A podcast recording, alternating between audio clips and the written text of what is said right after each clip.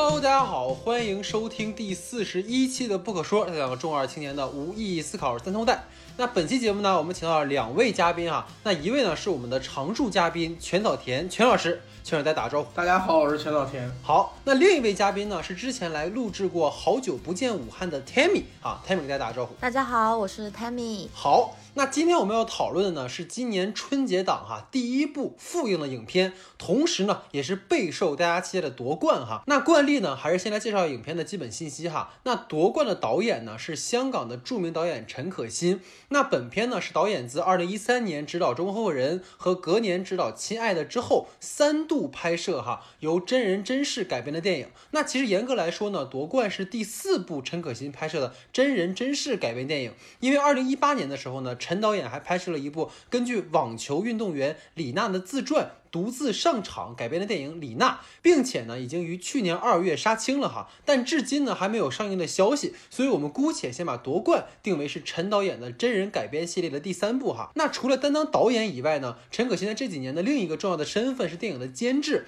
虽然说自二零一四年《亲爱的》之后呢，陈导已经有六年没有推出过新作品了哈，但是他给包括《七月与安生》《喜欢你》《你好之华》等多部电影都担当了监制哈。那本片的编剧张继曾为陈。陈可辛执导的《中国合伙人》、《亲爱的》以及还未上映的《李娜》担当过编剧。那除此之外呢，他还为黄渤执导了一出好戏，以及由陈可辛担当监制的《一点就到家》担当了编剧哈。那本片的制片人许月珍和陈可辛也是老搭档了哈。从陈导演的处女作《双城故事》开始，二人就一直密切合作着。那为本片担当制片的，除了许月珍以外呢，还有中国六爱导演的张一白哈，他曾指导过《将爱情进行到底》以及《开往春天的地铁》等片。那本片的摄影呢有两位哈，一位是曾给包括《少年的你》《七月与安生》等片担当过摄影指导的于静平，那另一位呢是曾给《建国大业》《建党伟业》等祖国献礼片以及陈凯歌导演指导的这个梅兰芳担当过摄影的赵小石。那值得一提的是呢，于静平和赵小石此次拍摄夺冠，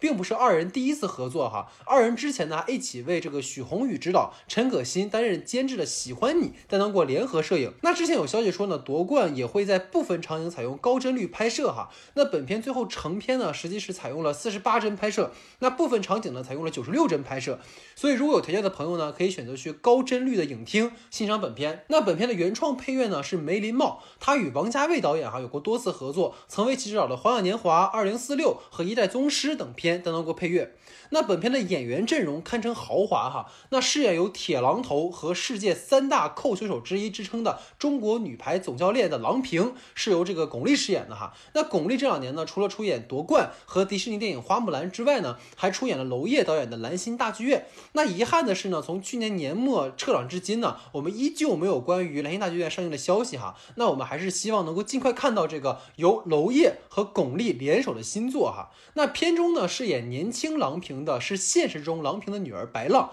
那这是白浪第一次出演电影，她在现实中呢承继了母亲郎平的职业哈，从十四岁开始呢开始打排球，并且在加利福尼亚的 TCA 队担当这个主力队员哈。那片中饰演带领中国女排于二零零三年世界杯和二零零四年奥运会两夺冠军的这个陈忠和主教练的饰演者是黄渤，那饰演陈忠和青年时期在国家女排。当陪打教练的是这个彭昱畅。那据很多看过的人说，哈，这个黄渤跟彭昱畅还越来越像，所以大家看的时候可以关注一下哈。那饰演在上世纪八十年代带领中国女排走向世界，并蝉联世界冠军的主教练袁伟民，是凭借在这个《人民的名义》当中出演达康书记而被观众所熟知的吴刚。那饰演上世纪八十年代由袁伟民带领的中国女排十二金钗的孙晋芳、张荣芳、周晓兰等人呢，均是这个专业排球运动员出身的非职业演员哈。那其中值得一提的是呢。饰演当时中国队队长孙晋芳的啊，是现在在中国江苏队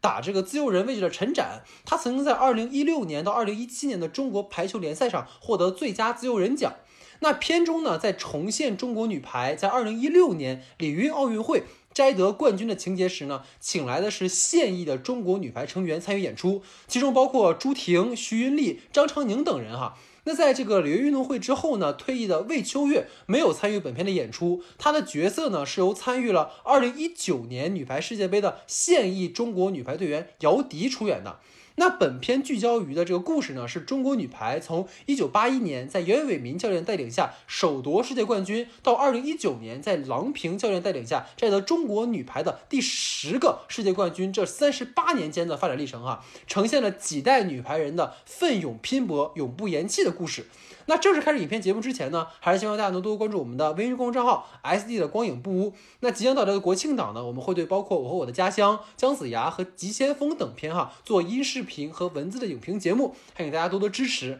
那公众号的具体名称和二维码呢，请看节目下方的简介哈。那下面进入到我们正式的讨论环节。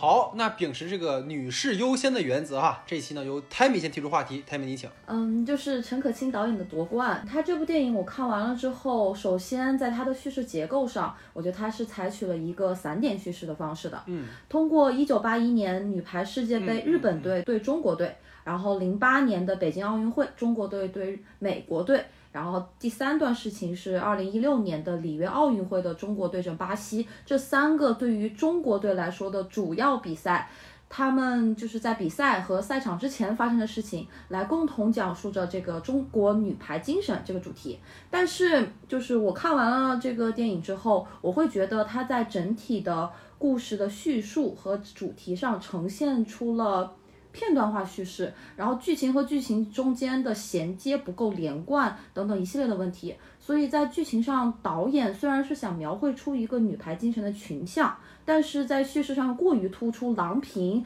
还有陈忠和的个人作用，造成了整体叙事的倾斜。所以我想问一问你们二位的看法。对于我来讲，首先故事的割裂，呃的第一个点在于它的那种，就是他他试图在电影里面加入了很多。那种怎么讲，就是类似于体育，嗯，有点像节目专题片那样的一种感觉，因为它加入大量片段，需要介绍说历史上发生了什么什么样的事情，然后里面穿插了很多字幕来交代说，呃，几几年这个比赛怎么怎么样了，然后很多很多点怎么怎么样了，然后，呃，对于我来讲，这些部分或者说甚至就是，当然我我对于我来讲，就是这些字幕只是一个代表，然后其实整个片子它都。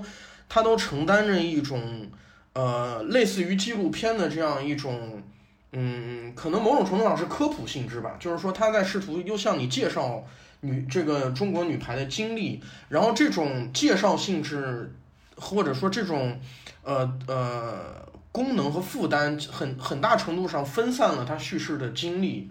然后你会发现，他在呃，可以可以强，可以着重在表放在人物和故事。进展的部分上面的精力非常的不足，然后所以对于我来讲，我觉得两方面的故事其实都不是很完整。就是它不管是作为女排整体的故事也好，或者说作为郎平个人的故事也好，其实你会发现他们都不完整，他们嗯都被别的东西去分散了他们各自本来可以有的这种篇幅和精力。然后其实某种程度上就是这个片子他想做的事情过于多了。就是我会觉得说这个片子没有找好它的定位，他是想做郎平的传记呢，还是想做，呃，一个或你可以说纪录片也好，或者说一种专题片也好，这要达成这种介绍性质的片子也好，其实很难讲。然后另外对于我个人来讲，我觉得实在是巩俐太抢戏了，就是你会发现从后半部巩俐登场以后，巩俐个人表演的。那种能力，他大量的把那个，呃，他把整个片子的那个张力和节奏全都带起来了。但是某种程度上，他这种带起来又会显着和这个片子剩下的那种专题片性质的感觉又格格不入了。因为我觉得，其实结合着全老师讲的，我觉得这个改编，首先你得承认它改编难度很大，因为其实导演相当于你要串联起来将近四十年的女排的一个发展史。然后这其实就注定说，导演他没有办法去逐一呈现每一场赛事和赛事背后的一些人和事儿。但是我觉得要肯定的是什么？就刚才其实 Tammy 也介绍的很好啊，就是要肯定的是陈可辛其实选择三个时间点，就是八一年中国女排夺冠，零八年郎平挂帅美国队赢中国队，和一六年这个里约奥运会上女国中国女排这个再夺辉煌。这三个时间点其实贯穿的核心角色都是郎平。所以说，你看他这个角色从作为队员的大放异彩，然后到指导美国队备受争议，然后到为国争光，其实观众想看的，也就是说郎平这个人他一路的心路历程。因为其实比赛结果我们都知道，而且其实实际上你看实况转播的话，他拍比赛也很精彩。那么其实观众就需要去看一看，在比赛背后郎平在球场下都经历了什么。但是很遗憾的就是说，这个片子就跟 Tammy 讲的一样，他既想拍好郎平的故事，又想弘扬女排精神，赞颂集体主义，这就出现了一种很拧巴的感觉。当然，其实我觉得这有一种很矛盾的地方，就是我相信二位其实看陈可辛导演的片子也很多，就是陈可辛其实是很擅长去处理这种细腻的人物情感。他早年无论是《甜蜜蜜》，还是说前两年的那个《亲爱的》，就是无论是虚构故事还是真实人物原型的故事，导演他都能够通过镜头去对准他故事中的人物，然后呈现那种比较私密的情感时刻。但是很显然，夺冠面临的是和去年那个。国庆档不知道大家二位看没看，就是刘伟强拍的《中国机长》，其实很一样的一个窘境，就是说白了，就跟刚才全老师讲的一样，就你要顾忌的太多了。这两个片子都是香港导演，他们过去的片子都证明了，其实他们两个人在处理这种比较复杂的人物关系群像都很有能力。但是现实是什么？就是《中国机长》，你要顾及到各个部门，然后各个组织机构，然后夺冠，你既要规避一些说郎平个人的一些敏感话题，然后你要去调和。体育总局和真实人物之间的一些改变的尺度，因为我听到一个传闻哈，我相信二位应该也听，就是说那个一月份的时候，陈忠和然后上书广电总局，然后说那个影片里面有抹黑他的情节，然后希望导演把他的角色删掉哈。就是我们且不说这个事儿真假，但至少从成片来看，本来在预告里出现的那个青年陈忠和啃鸡腿的情节和被排球砸到的情节是被删掉的了。所以你看看他顾虑的多了，他自然说束也束缚住导演的创作了。因而你在成片里面你能看到的很多遗憾，其实真的不好说，他是导演的问题，还是说我们是技术原因的问题？就和昨天我们开会的时候，其实大家普遍去反馈的一件事儿，就是这个片子里面有很多台词是后期配的，然后台词和嘴型其实根本对不上，所以这就明显能感觉到就是影片受到了很大的一个捆绑。那我们给导演简单的洗白之后呢，那还是要说影片的这个的内容哈。其实刚才。邱老师应该也他很好，他给我们留了一些口子可以去切入哈。就这个片子里面，它的一些画外音和文字的这个说明，其实是在正常电影里面应该慎用的。因为一旦你出现这种画外音和文字说明，其实带有极强导演的那种干预性，你就是为了解释情节嘛。而这个片子里面就太过于依赖这两个点了，你就注意到这个片子里面每一次时间过渡到另一个时间点，一定要有大段的这种图片和影像资料，包括文字说明，就是尤其是说你可以理解说导演他是想告诉我们说观众呃角色到底经历了什么在这个时间点，但是他有一点我特别尴尬，就是。郎平和陈忠和，他在那个大概八五年、八六年的时候，说这两个好朋友，他们各自去向了他们该去的地方。就是你可以理解为导演想说啊，他们两个是朋友，但是就是这个“好朋友”三个字看起来就很突兀和矫情。你为什么？因为你在整个那个八一年的段落，其实你并没有看到他们两个人关系走得很近，你顶多就是说陈忠和可能给郎平多当了几次陪护教练，就顶顶死而已了。还有说呃多聊了几句天儿，他们为什么成为朋友了？你完全是强扭的关系。你包括说现实当中两个人，那可能确实那个时候就认识了，这个没有问题。但是你影像的世界里面，你需要去建构起他们的关系，而不是说你直接告诉我文字说啊他们是好朋友了，这个其实就特别的，就是。就是怎么说呢，省事儿，但又偷懒了哈。所以这个片子其实我是想把它跟另一个电影哈，就是叫史蒂夫·乔布斯，我不知道二位看过，就是丹尼·鲍尔执导的一个片子。那个片子在拍乔布斯的故事的时候，其实跟这个片子很像，它其实也是一个三段式的故事。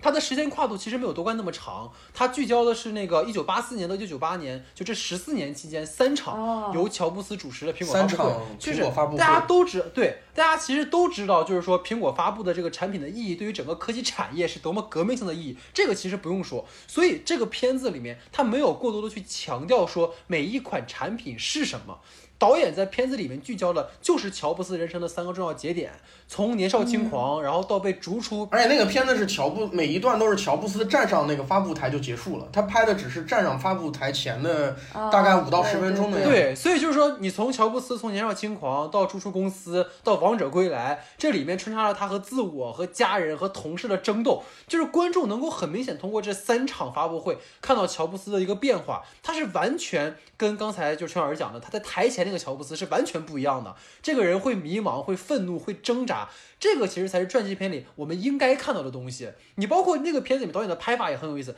他三个三段故事，其实导演用了三种介质去拍摄。你第一种是那种偏纪录片的那种写实感，那种带有那种胶片颗粒感的那种呃感觉，然后第二段是。三十五毫米胶片拍的，然后第三段是数字摄影机拍的，然后你画面的这种清晰度、锐利程度都不一样，所以这个其实是一个我觉得很好的事情。但我觉得这个片子这方面显然没有做到哈，所以想听听 Tammy 是怎么想的。我并不觉得说夺冠他没有做到，包括后面我们之后也会聊到他这个影像叙事上面的这种手法，但是我是觉得在夺冠这个片子里面，他这种影像叙事的这种手法会使得他的这个叙事更加的断层。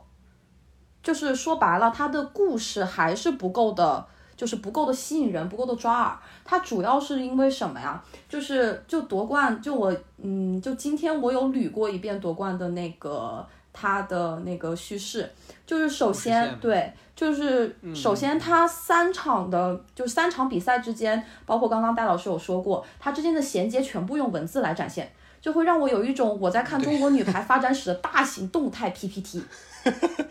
对，然后这个 PPT 里面，对，这个 PPT 里面还掺杂着就是郎平的残缺的生平履历，就会让我有一种这样的感觉。因为就是我自己是非常喜欢排球这项运动的，就是以前我也去现场看过世界世世界女排大奖赛，嗯，就中国当时对阵塞尔维亚的比赛，就是在现场看的感觉和在电影看电影院里面看的感觉，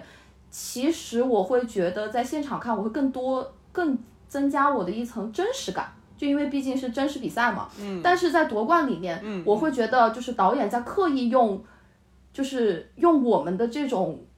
呃，爱国主义情怀，就是消费我们这种情感。我会有一种这样的感觉，就是而且包括就是导演他不是一开始就一直想拍那个中国女排精神这样一个东西吗？但是他后来他的整个叙事线他其实是垮掉的，他不停的在用郎平做线索。对，就是他从前期的中国女排，大家一起就是不怕不不怕苦不怕累，一切为了国家集体荣誉而战的中国女排。然后到了零八年，他突然转变成了中国女排精神的陨落。然后影片之中给出的解释特别有意思，他当时是好好像我记得应该是陈嗯陈陈宗和对那个郎平说的，他说现在生活过好了，人民富裕了。不会再有人会在街上游行庆祝了，所以大家都现在不需要女排精神了。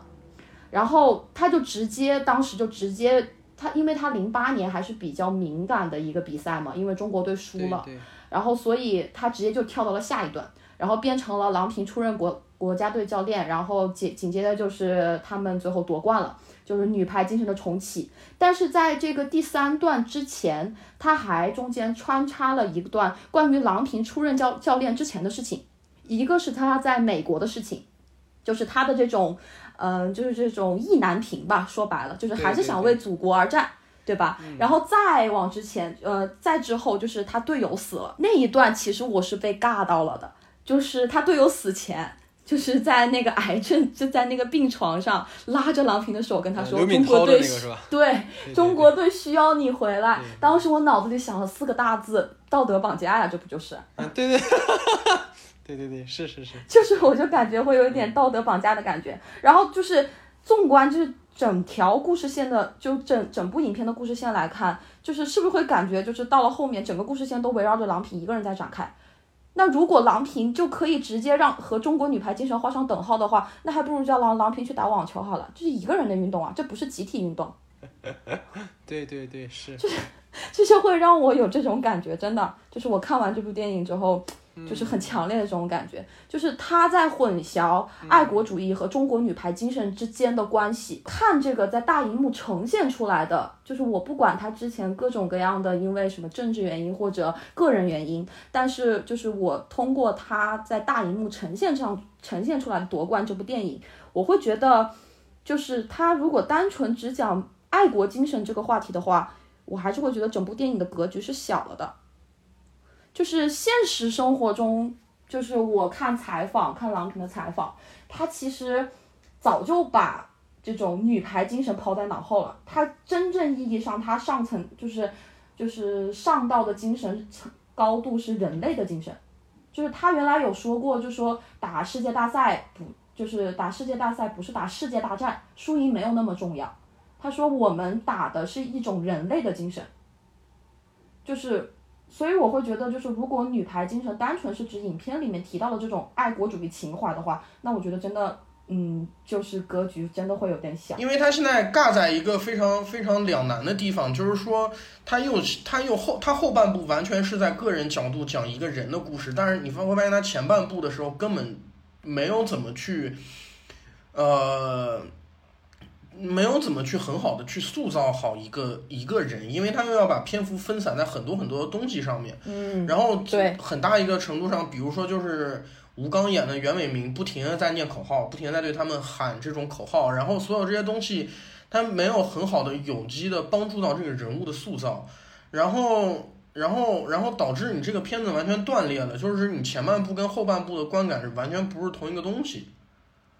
就你假如说前半部你把就是其他队友的东西其实都抛开来，然后你单独只说郎平这个角色，他是如何从一个。呃，因为因为其实这个角色弧线是很有意思的，她本来是一个作为女排国家队里面的，你可以说她就是国家英雄，因为在那个尤其在那个时代，体育的意义来讲，她那个时代她就是国国家英雄。然后她出走美国，站在了中国的对立面上，然后在零八这样一个对中国队意义最大的舞台上面，成为了中国的对手。然后在最后又又回归到中国国家队，其实它是一个非常非常有意思，或者说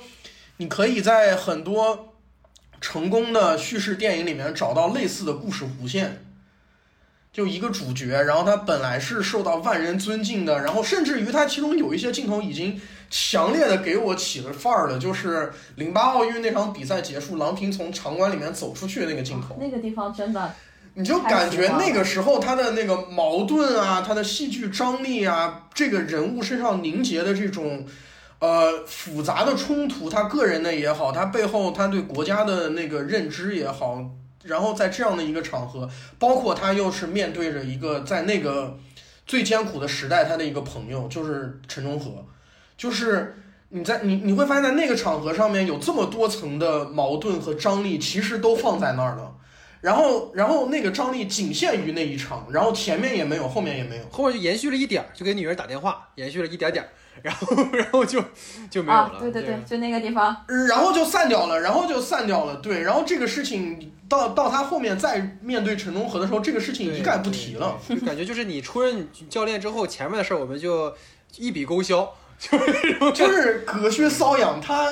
他挠到了我觉得最想看的部分，然后然后摸了一下就过去了，他不挠就很 很不爽。其实说白了，这个电影如果真的讲郎平的生平的话，会非常有意思。对，但是不能那么拍。对，然后非常不让拍。对，不能那么拍。这个其实中间还是有敏感的东西。对，就很矛盾嘛，因为实际上。你看他现在给你呈现的感觉是，郎平是零八年之前都没回过中国的感觉。啊，对 对对。他一方面想要保住那个真实，就是他要呈现，比如说女排在每一年经历了什么，经历过低谷期，然后不断的渲染这个东西。但是你后面把郎平作为主人公，那你又是真实事件改编，那大家自然会想说，郎平在九五年的时候出任过中国队的教练，然后在零八年还是一几年的时候也当过广州广州队的教练。那么他其实并不是一个完全没有回国的的状态。那你现在把它整成一个，就是说，好像从八六年退役之后就再没回来过，然后突然回来之后被点燃了爱国热情，其实会有一点，你说你为了保真实，但是实际上你这个处理又会让人觉得他其实失真，而且这个角色他的本身会有的矛盾性其实是给剥离掉的。我觉得这个可能是他的一个。嗯，很大的问题吧？不知道二位怎么看这件事情？如果他真的是想把郎平这条线做做好的话，他有一个点他没有展现的那么的明显，我觉得是不是因为因为可能是有点敏感，就是在郎平得呃郎平带领的美国队得了那个零八年的奥运冠军的时候，他往台下走的那个时候，不是有一段升格镜头吗？就是他拍的是观众的反应，就观众的整个情绪是什么辱骂他的那个情绪，如果他把那个地方真。真的能大大方方的、明明白白的展现出来的话，就会给就是在电影中的郎平的这个角色，给他更多的就是人物的这种饱满度，就矛盾。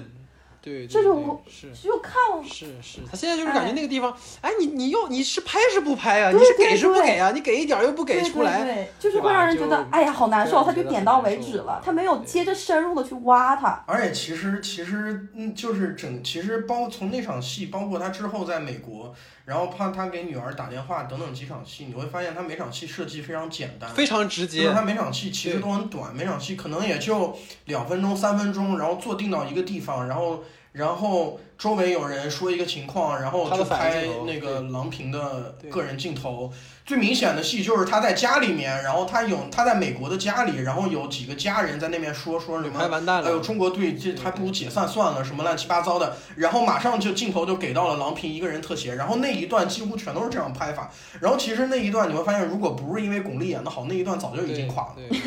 会显得因为因尬。为因为每一场戏其实都过于的简单了，然后然后然后他并那每每一场戏并没有。在赢，他没有在持续他的所谓戏剧张力也好，或者说他在继续的呃，在给你阐述这个人，在给你描述这个人物也好，就是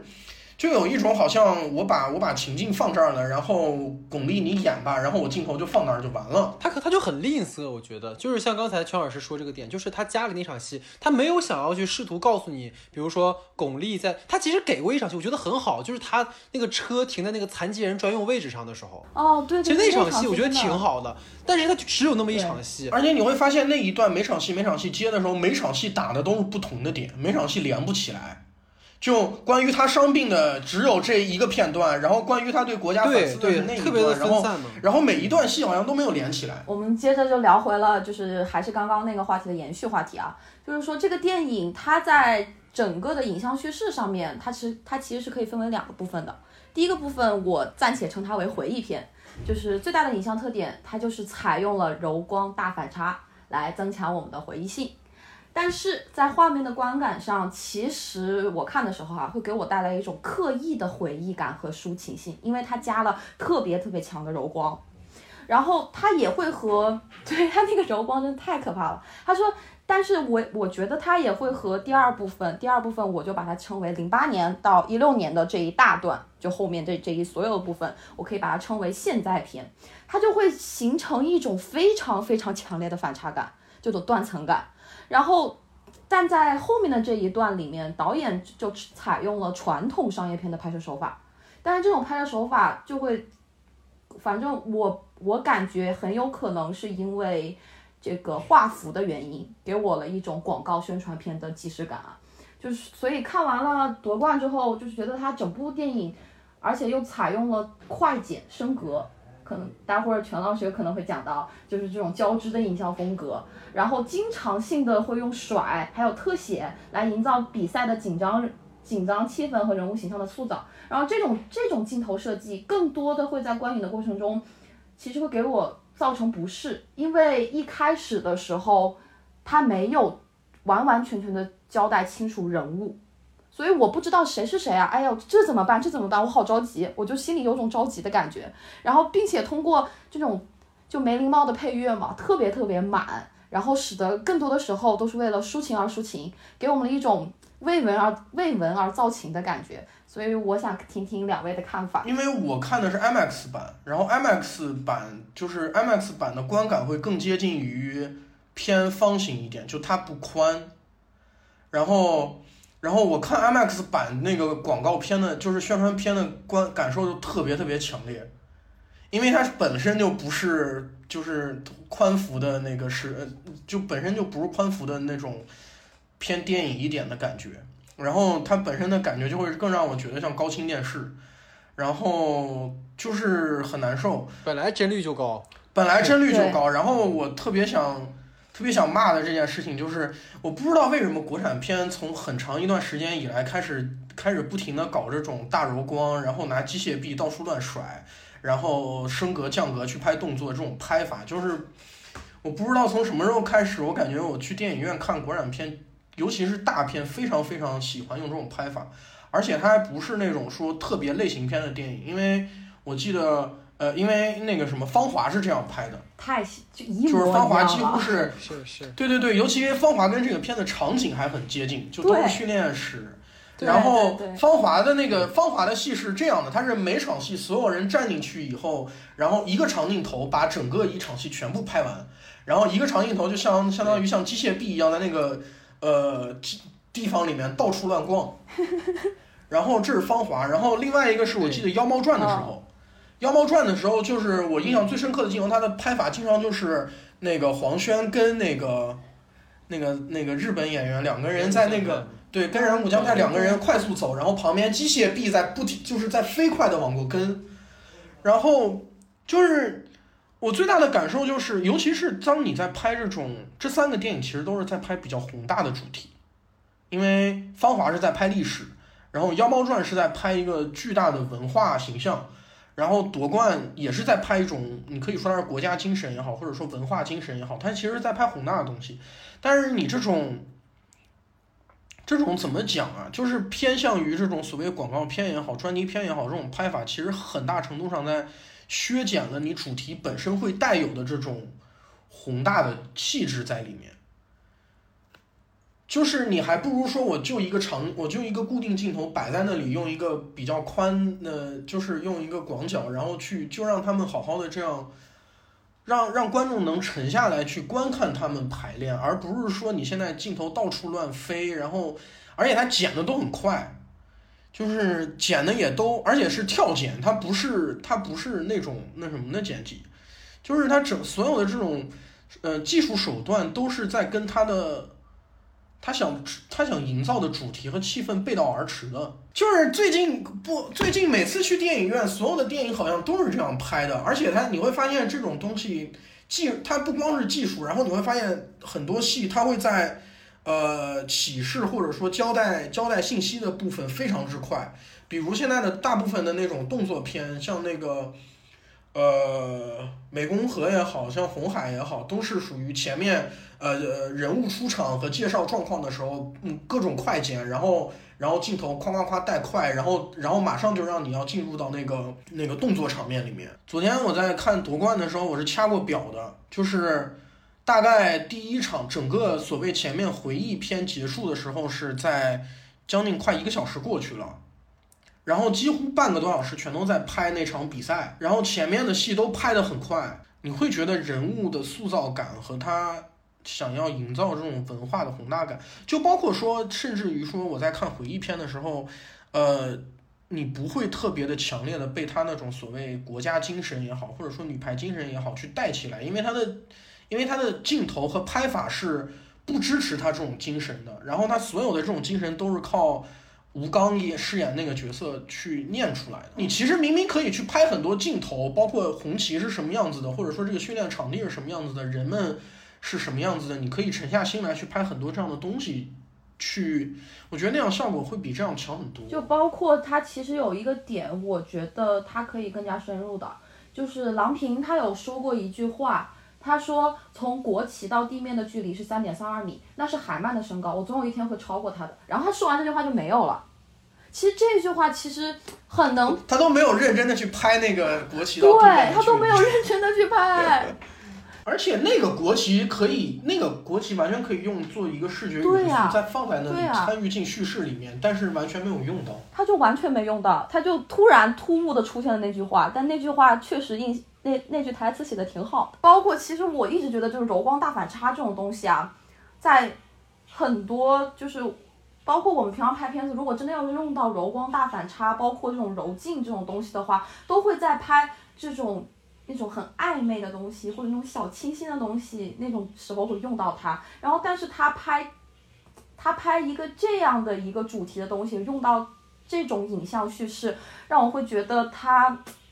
很不适，让我觉得很很有反差感，就是就觉得不应该这么拍。没有，其实他拍成那样的，我觉得是有原因的吧。我觉得不是说完全不能理解，因为他整个前半段是素人演员出演。就我觉得刚才其实一直想跟二位讨论这件事，就是因为。你没有办法给过多的去呈现队员们的互动，就是你看球员里面，除了年轻郎平跟年轻的那个陈忠和有几场对手戏之外，你其他角色基本都在呈现一种状态。你比如说他该给你拍说训练的很艰苦，然后负伤上阵，然后见到亲人落泪等等等。你看他即使是在拍和亲人落泪那个戏，他也只敢给一家人的一个全景。他不可能去给那个队员的近景或者特写，因为那个人吃不了那个景别，因为他们是素人演员，所以你看观众看到更多的时候，队员们都在动作。他们都在通过那种激烈的排球的这种训练和比赛来呈现他们早年女排的不容易，但这些动作背后其实没有什么情绪，不是说没有煽情的情绪啊，特别煽情啊，就是打累了呀，那个汗啊，什么血呀，就是角色没有情绪。对你，包括说那个女排跟江苏男排打完比赛那个晚上，袁伟民说要加练，然后他有个队员不是累到不行了嘛，然后郎平啪冲上来说，哎，我来替他受训，对吧？那个段落其实很热血很燃，但是你看不到角色之间的互动，你只能看到我郎平夸夸就把那三球打完了。就是就算你说这场戏之后你稍微加一场郎平跟队员们的一个私下的互动，你都比说直接给这个动作来的更让人有共鸣。但问题就是这样，就是我觉得刚才。整个 Tammy 这个话题，就是你说它大柔光，其实大柔光它本身用好了是一个挺好的东西，虽然说用太多有点俗了哈，但是这个片子的问题在于说它没有那个情感的那个铺垫，所以它一下上来就告诉你就包括芳华也一样，一上来拍那些姑娘洗澡啊，然后练弄弄腿啊，就是你冯小刚那种极尽意淫之能事哈，就是但实际上观众的情绪还没有到那儿，你的视听语言给到那个地方，其实就非常的。没必要这种煽情，你去呈现女排队员身上的伤，你其实我看比赛，我或者看他们真人，我都知道了，我不需要去你这么去做。然后刚才 Tammy 说那个音乐太满这个事儿哈，其实我觉得这个片子它真的是说该烘气氛的时候，它都烘的特别足。然后这个足呢，已经是那种溢出来的感觉，你知道吗？因为我觉得有个很重要的原因。就是梅林茂，他之前是跟王家卫合作的，你知道吧？对。所以其实王家卫的音乐用这种，因为墨镜王的片子它本身就是轻叙事、重情绪的，所以你音乐给的满，它正好能够强化角色那种情绪。但是这个片子动作太强了，所以如果你的音乐还不克制的话，就会很过度煽情。然后就有一个地方想跟二位做个讨论，就挺有意思，就是这个片子里面唯一一个我觉得他音乐处理上非常好的地方，就是那个。你们能注意，就是那个八一年女排赢比赛之后，就是极尽之煽情，音乐音响都顶得非常的满。各位应该记得吧？就比赛之后那个哗那个音乐，然后那个大摇臂，然后那帮鼓掌，还有那个吉林那个什么那个工厂里面，然后还有就是，然后完全不一样的是什么？就是一六年那个里约最后获胜的时候，他音乐做了一个反高潮的处理，就是我印象特别深。那个地方就是最后那个球打完之后。就是现场有个观众，就是我们看的时候，现场有观众啪就鼓了个掌，然后反差是什么？就是鼓鼓完掌以后，以后大家都以为那个现场会哗就就燃起来了，你知道吗？但是它整个音乐是压下去的，它那个镜头的那一瞬间是对准郎平的，就你能感觉到，就是那一瞬间整个电影院鸦雀无声，就大家都在想，哎，这个地方不是应该很激动吗？为什么这个时候突然没声音了？就这种感觉，你知道吗？所以我觉得这个地方。恰恰是导演的野心之所在，但是，呃，他做没做好嘛？后面再讲啊。那至少这两个镜头，我觉得，你看镜头在对准郎平的时候，他那个表情很复杂，就我觉得这个处理就很有意思。就是八一年的时候，那个郎平打球，他是为了一个集体荣誉，他是为了能够更好的背起那个沉重的包袱，所以那个音乐里面你听不到郎平个人的声音，你只能听到那个球队获胜的声音。但是现在郎平作为教练，他享受的是体育本身。刚刚 Tammy 说了，他是在站在一个人的高度去说这件事情的，他不是为了某种意识形态，我就是喜欢打排球。所以那一刻，郎平很高兴，因为中国女排重回巅峰。但另一方面，他很失落，为什么？因为在里约奥运会前一晚上，他在那个排球场上看到了他曾经的队友们。郎平自己知道，他没有办法再回到曾经自己在球场上那个英姿飒爽那个岁月了。而且更重要一点是什么？就是他终于能够发现这帮。女运动员该怎么去训练，怎么去配置？他那个享受排球训练的过程，可能在这一刻也没有了。所以这个设置本身，我觉得很有意思。所以不知道二位对可能这段音乐的那种反处理怎么？因为如果照刚才咱们聊的那个感觉的话，它这段音乐应该是那种哗就起来了那种哈。但这个地方好像反而哎压下去了，所以想听听二位怎么看？这这这这个问题，这个问题涉及到小戴之前提到过的一件事，就是当你在这样把音乐如此静下去的时候，所有观众所有的感官全都集中在演员身上。然后你在一六年的那一场比赛的时候，你集中在的是巩俐的脸上，这个是不一样的。啊，对，你可以，你可以把这个重担交给巩俐，但是你很难把这个重担交给别的演员，因为这其实是个很现实的问题。当你在当你在一个情绪如此高潮的时候，给到你的核心主角大特写，你得保证你的核心主角真的能扛住，能吃得住。对，因为观众的情绪已经到那儿了，这是他们，这是观众的感官和注意力最集中的时候。对对。然后你的每一个细微的表情都会很都会放大到很大，然后而且你还是大特写。就是只能说巩俐真的太厉害了。对 对，巩俐推。全老师的核心话题就是巩俐牛逼。巩俐老师。巩皇孤独 carry。可以老师可以可以。没有，其实我觉得，其实夺冠这个电影，我觉得它的音乐，呃，可能是做的太满的，但是我觉得它的音效是做的够 OK 的。嗯嗯嗯嗯嗯。就是这是我持有的观点，因为对打排球，它每一个它都放大了它的混响。然后，所以他的那个每个扣球，他都嘣嘣嘣，就深入人心的那种感觉，就会随着他的那个音效，就是那个每一击的扣球扣的越来越多、越来越多的时候，你会随着那个人物，会随着那个剧情，就是心里的这种爱国主义情怀就会开始砰砰砰砰然上起，就很想看那个。杜比那个音响的那个场次，你知道吧？就是感觉这个确实是可能实况转播没有的东西，就是那种哐哐哐的那个声音。实况转播就是它那个环境里可能都录的比较轻，但是你实际上如果电影里面就会把这个处理的更强烈一些哈。好，那在 Tammy 的话题之后呢，进入全老师的话题时间啊，全老师你请。呃，我想讨论的是这个影片当中核心呈现了三场比赛嘛，然后基本上是把这三场比赛当做一三个类似于故事节点一样的东西。但是我比较感兴趣的是，他在拍这三场比赛的部分当中，其实他没有非常怎么讲，非常呃，他没有慢下来节奏，或者说去嗯试图细致的重现比赛的过程和细节。然后他用了，他在比赛的镜头当中也是用了各种各样的升格和降格，然后快剪去带过的。然后，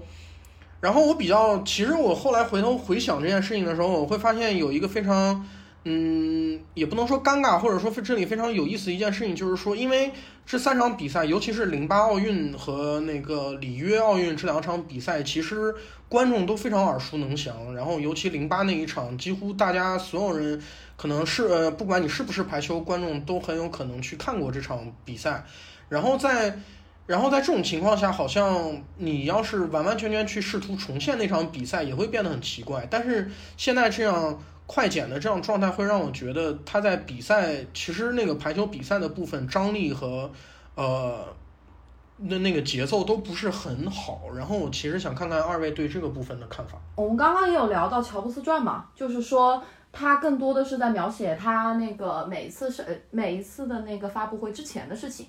但我就是我觉得如果夺冠，他换一种模式做的话，他是不是故事性会更强？就是更能适合陈可辛导演的发挥的能力，就是他不拍比赛的场就是东西。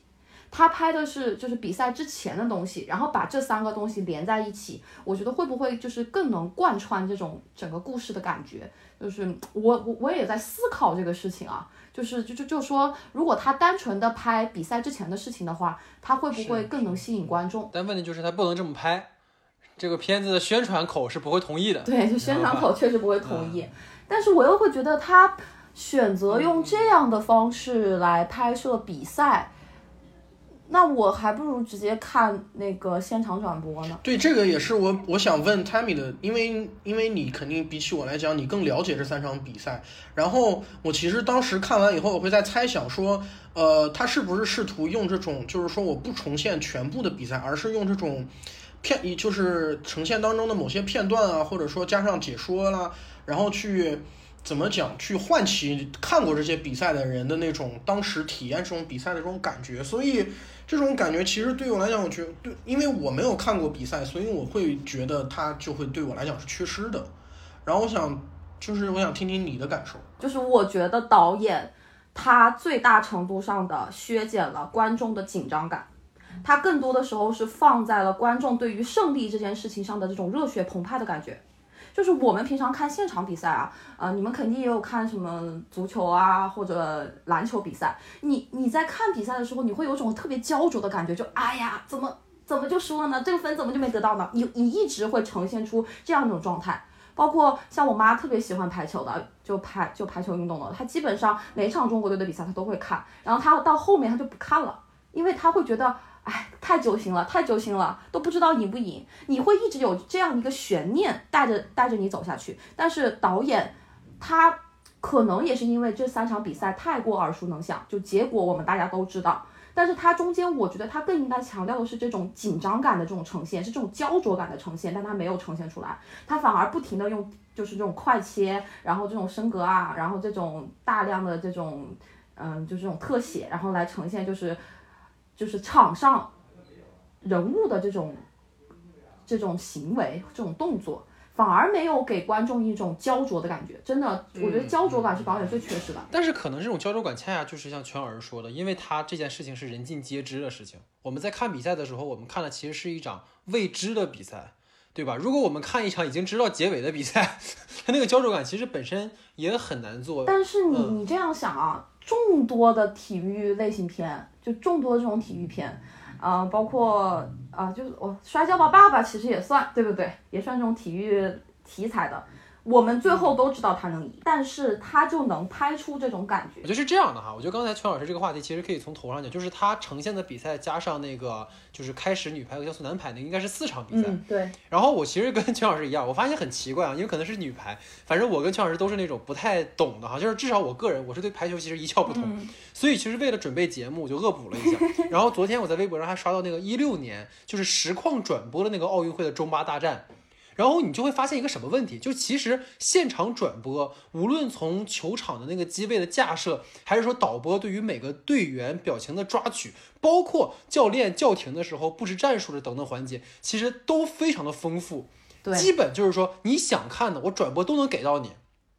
所以我开始的时候看夺冠，我以为它里面有个那个透过球网去拍那个对面球员的那个反应是导演设计的镜头，你知道吧？不不不不但不实际上就是比赛里面实况转播也有这样的机位。你就所以就跟全老师说的那种感觉，就是这个片子呈现赛事的时候，真的就是那种简单的还原，因为其实本身电影就不可能真的去呈现两个多小时的赛事嘛，对不对？对你比如说最后一场中巴大战，压缩到故事的时间可能也就是半个小时左右，就是你对于这种人尽皆知的这种赛事，你无论是过程还是输赢，其实大家都知道，所以就跟千米讲的，我觉得导演的侧重点就不能放在比赛本身上。因为就像我们说的，我想看比赛，我不如去看实况转播。这个片子里面，在比赛当中那种大量的升降格，其实都落在了几个关键球上，包括刚才我们提到音效的设计，这个其实是电影艺术当中你可以做出跟实况转播不一样的。但是这其实本身很矛盾，因为刚才这种所谓的焦灼感来自于什么？来自于这种竞技体育当中它本身这种连贯性和每一场比赛它实际上一个整体的一个观感。对，而这种镜头的设置本身是打乱这种节奏的，所以就是 跟邱老师之前讨论也提到，就是《波西米亚狂想曲》嘛，就是那个片子也是嘛，就是 Queen 的歌迷，你看这个演唱会的复刻，你会觉得哇好爽，感觉看到了这个 Freddie 本人一样。但是你对于普通观众而言，就那个拉米马雷克那天拿了奥斯卡就很荒谬，你对着嘴型，你远景重现 Queen 去唱歌，这个本身其实没有什么意义。就是你不如说你修复重置当年 Queen 的演出，就包括那个拉那个 Live Aid，、你直接去看真人现场的资料，你绝对比这个震撼多了。所以其实你落回到全小时的话题，就是对于这种人尽皆知的耳熟能详的事件，重点应该放在哪儿？应该放在人身上。其实我们昨天晚上也提到过，就是今整个这个片子，其实在零八年奥运会那场比赛设计的非常好。因为他的重点就不在比赛上，但是你看，这又是个这又是很搞笑的事儿。他为什么零八年那场不能拍更多比赛？因为我们输了，所以陈可辛就有机会去拍教练之间的博弈，你知道吧？但是恰恰拍教练之间的博弈才是这种电影应该拍的东西。因为在这个过程当中，你能够看到那个郎平的纠结，他既是美国队的教练，但他又是中国人。他的言行举止，他的心理活动，你包括我印象很深，就是大屏幕给了一个陈忠和的反应镜头，他明明是马上就要输了，但陈忠和就强扭了一个微笑，这个都非常好，你知道吗？啊就是等于说这个片子里面是有可以呈现的角度的，就是你要让观众看到一场比赛，我们平常在比赛上看不到的视角。你在真实的实况转播里面，你很少能够看到一个教练完整的状态，你只是说偶尔看到教练说，哎，在那指挥说你们往那儿走，或者是说，呃，在那个开会的时候跟他说怎么样。但如果说你整个电影里面你突出教练的视角，就会是完全不一样的感受。但是又很矛盾的一点是什么？就是教练他本身在排球现场，我觉得 Tammy 更了解，就是他本人是那种全神贯注的看比赛，所以即使说你很多信息给到他们了，他比赛过程当中你也不可能一直排教练，所以所以就像我前面说的一样，那比赛本身不重要，重要的其实是其中的个人的选择和情感历程，这个其实更有意义，但是。导演还是选择说，我最大程度去还原一场比赛，就比如说哪个球很关键，我要把这个球用蒙太奇给它放大，然后同时你要兼顾这种事实，你又要保证真实，所以观感就会减分不少哈。就不知道天迷就是怎么看这个事儿。我真的是觉得，我我觉得戴老师说的很有，就是我很认同，但是就是我觉得他在第一场比赛的时候，就是一九八一年的那个日本的世界杯的那场比赛。他就是他加了一个就是传统这种体育片他喜欢用的一种视角，就是观众视角。其实我觉得他为什么不把那个视角放大呢？就是在后面两场比赛里面放大这些这样的视角呢？他为什么只有在第一场比赛里面这样放大？可能是因为就是那会儿啊，他们都特别有集体荣誉感。但是我觉得后面如果就是在后面两场比赛之中也放入这样的一个，就是把这种观众视角放大的话，是不是能呈现出更强烈的对比？就其实小戴刚才提到那个陈忠和在那个大屏幕上，然后那个其实前景是那个当时对切的是那个。巩俐看大屏幕的那个镜头，对，切过去是陈忠和在大屏幕上面笑，那个镜头是我第一次在这个片子里面感觉它是电影语言的时候的镜头。对，对对对对，就那一段的情感张力非常强。对对，然后其实我觉得很尴尬的一件事情就是说，就是嗯。其实这个事情是我在那个看《波西米亚狂想曲》的时候，我最感动的一个东西，就是我在电影院里面看《波西米亚狂想曲》，我也觉得那最后呈现的重置的二十分钟的比赛非常非常的爽，就是呃不是二十分钟那个演唱会非常非常爽，非常非常有煽动性，非常非常的紧，因为毕竟它重置的质量很高，但是它会让你想，它会让我思考一个问题，就是说你你你感受到的这种魅力也好，你感受到这种。呃，嗯，感受到这种观感的爽也好，它是来自于电影还是来自于那场演唱会本身？然后你会发现它完全是来自于那场演唱会本身。然后其实对于这部片子里面也是一样的，就是你这三场比赛，或者说你你中国对这些发生的这些事情也好，它不是来自于这场电影这部电影的东西，就是嗯，你就算呈现了这场比赛，然后他。然后观众看的很激动或者什么，他那个那个东西不是电影的东西，那个东西是本身比赛的东西，而且实际上你也做不到像原来比赛那样，因为比赛跟演唱会不一样嘛，因为嗯，演唱会观众毕竟是不参与的，但是体育你是你的情感上面其实是会参与进去，去在乎呃赢啊输啊每一个球啊这样所有这些细节你会在乎，然后那种体验是你不可能在电影里面重现的。然后他其实就是在这样一个尴尬的状态下面，就是把自己架到了一个非常两难的境地里面去。可能就是像小戴说的，就是你还不如真的就把这些东西都扔掉。嗯嗯。就是你你就把比赛都扔掉，然后就只拍人。对，所以其实像全老师刚才提到这个点，我觉得它本身后面还有个可以去讨论的一个话题，就是说在对于这种可能真实发生过的一个事件里面呈现上，其实就是。你无论是体育电影还是说其他电影，因为我们知道像伊斯特伍德早年就就这几年嘛拍过很多嘛，美国狙击手也好啊，还有那个呃理查德朱维尔的哀歌啊，其实都是我们知道的事情。然后他其实也都没有说，呃，在呈现的时候，好像说，因为我们知道这个结果，反而这个过程好像没那么紧张了。所以就可能说，也蛮好奇，就是二位可能对于这种真实事件改编的电影，有没有说你们看过哪一部觉得可以作为一个范本的，或者觉得还挺不错的？想听听你们二位有没有这样的片？我脑子里一直就在想《敦刻尔克》这个电影，因为《敦刻尔克》其实在电影史上拍了挺多次了，《赎罪》里面也有，然后包括诺兰拍的《敦刻尔克》也有，他们。嗯，赎罪里面拍的主要是他的那个长镜头嘛，对吧？但是我更想说的还是诺兰，就是他的这个东西，他拍的肯定是跟人有关，他没有在强调撤退这件事情，他强调的是撤退之前的事情，对不对？我就觉得就是夺冠这个电影，就你回到夺冠这个电影上来说，就是他就是反而是强调的是比赛这件事情，而不是强调比赛之前的人的事情。他人的事情只是为了带出比赛，我觉得这个逻辑其实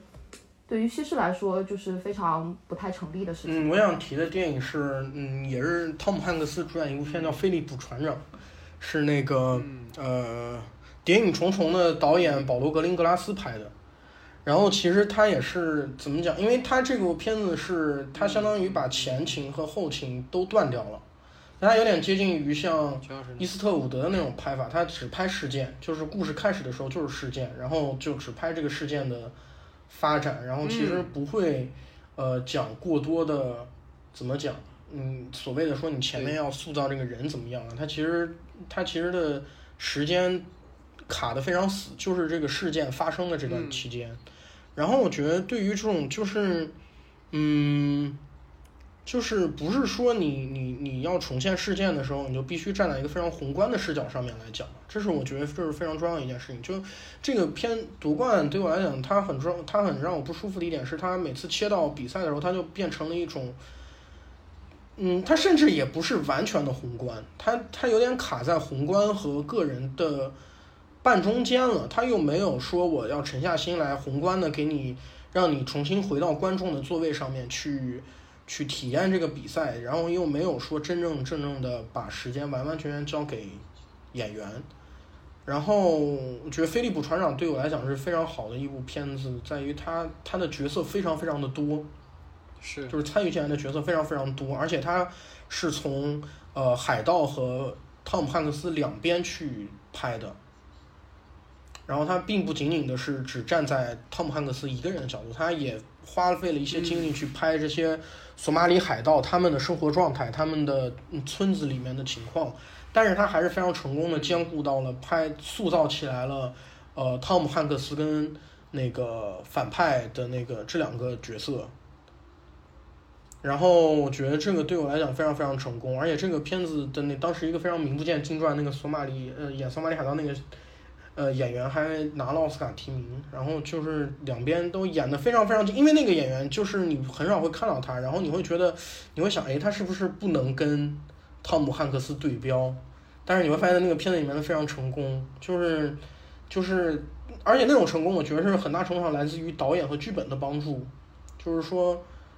对于这个片，对于夺冠来讲，我觉得也有一个重点，就是在于你会发现，当你会发现你很难。比呃，因为两边都启用了大量的非职业演员，他们要如何跟巩俐或者彭昱畅或者黄渤这样的演员去去同台竞技？这时候就需要你导演跟编剧更多的支持。然后我觉得《飞利浦船长》是个很成功的例子。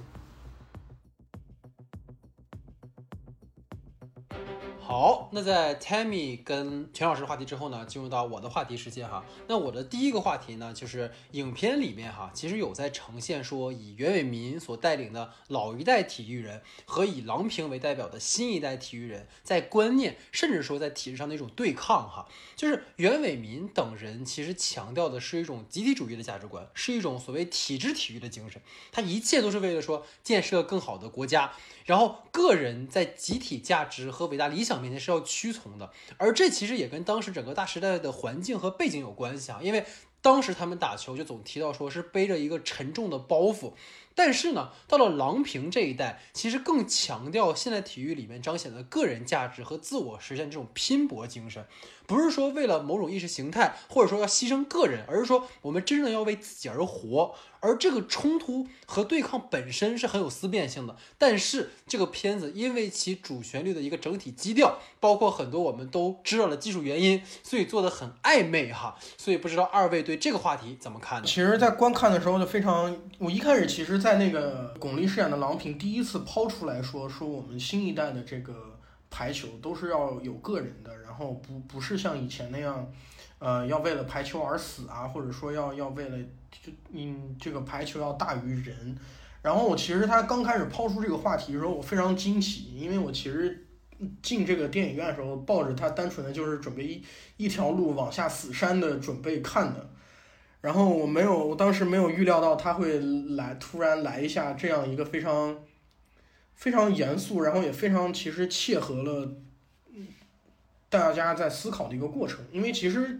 关注体育都会都会知道这件事情，就是任何一个体育也好，职业联盟也好，其实过去这么多年一直都在讨论说，呃，联盟商业化，然后整个这样的一种篮球也好，足球也好，所有的体联盟商业化是把足球或者是把或者说任何一个体育往好了带还是往坏了带。然后其实大家都会非常关心这个话题，然后你会发现，然后很尴尬的事情是，这个事情在郎平说了第一次以后就没了。然后更奇怪的是，他到后面又开始重新的在塑造说郎平在，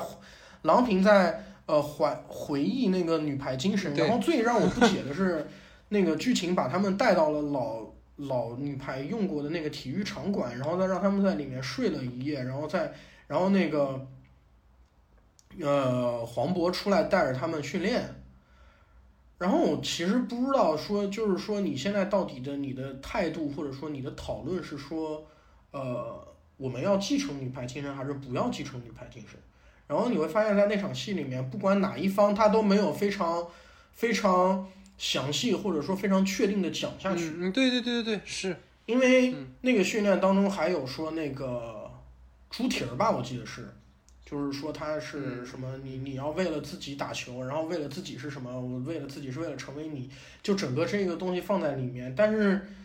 但是这段话根本就没有延伸下去，或者说整个这场戏里面在探讨的东西都非常不明确，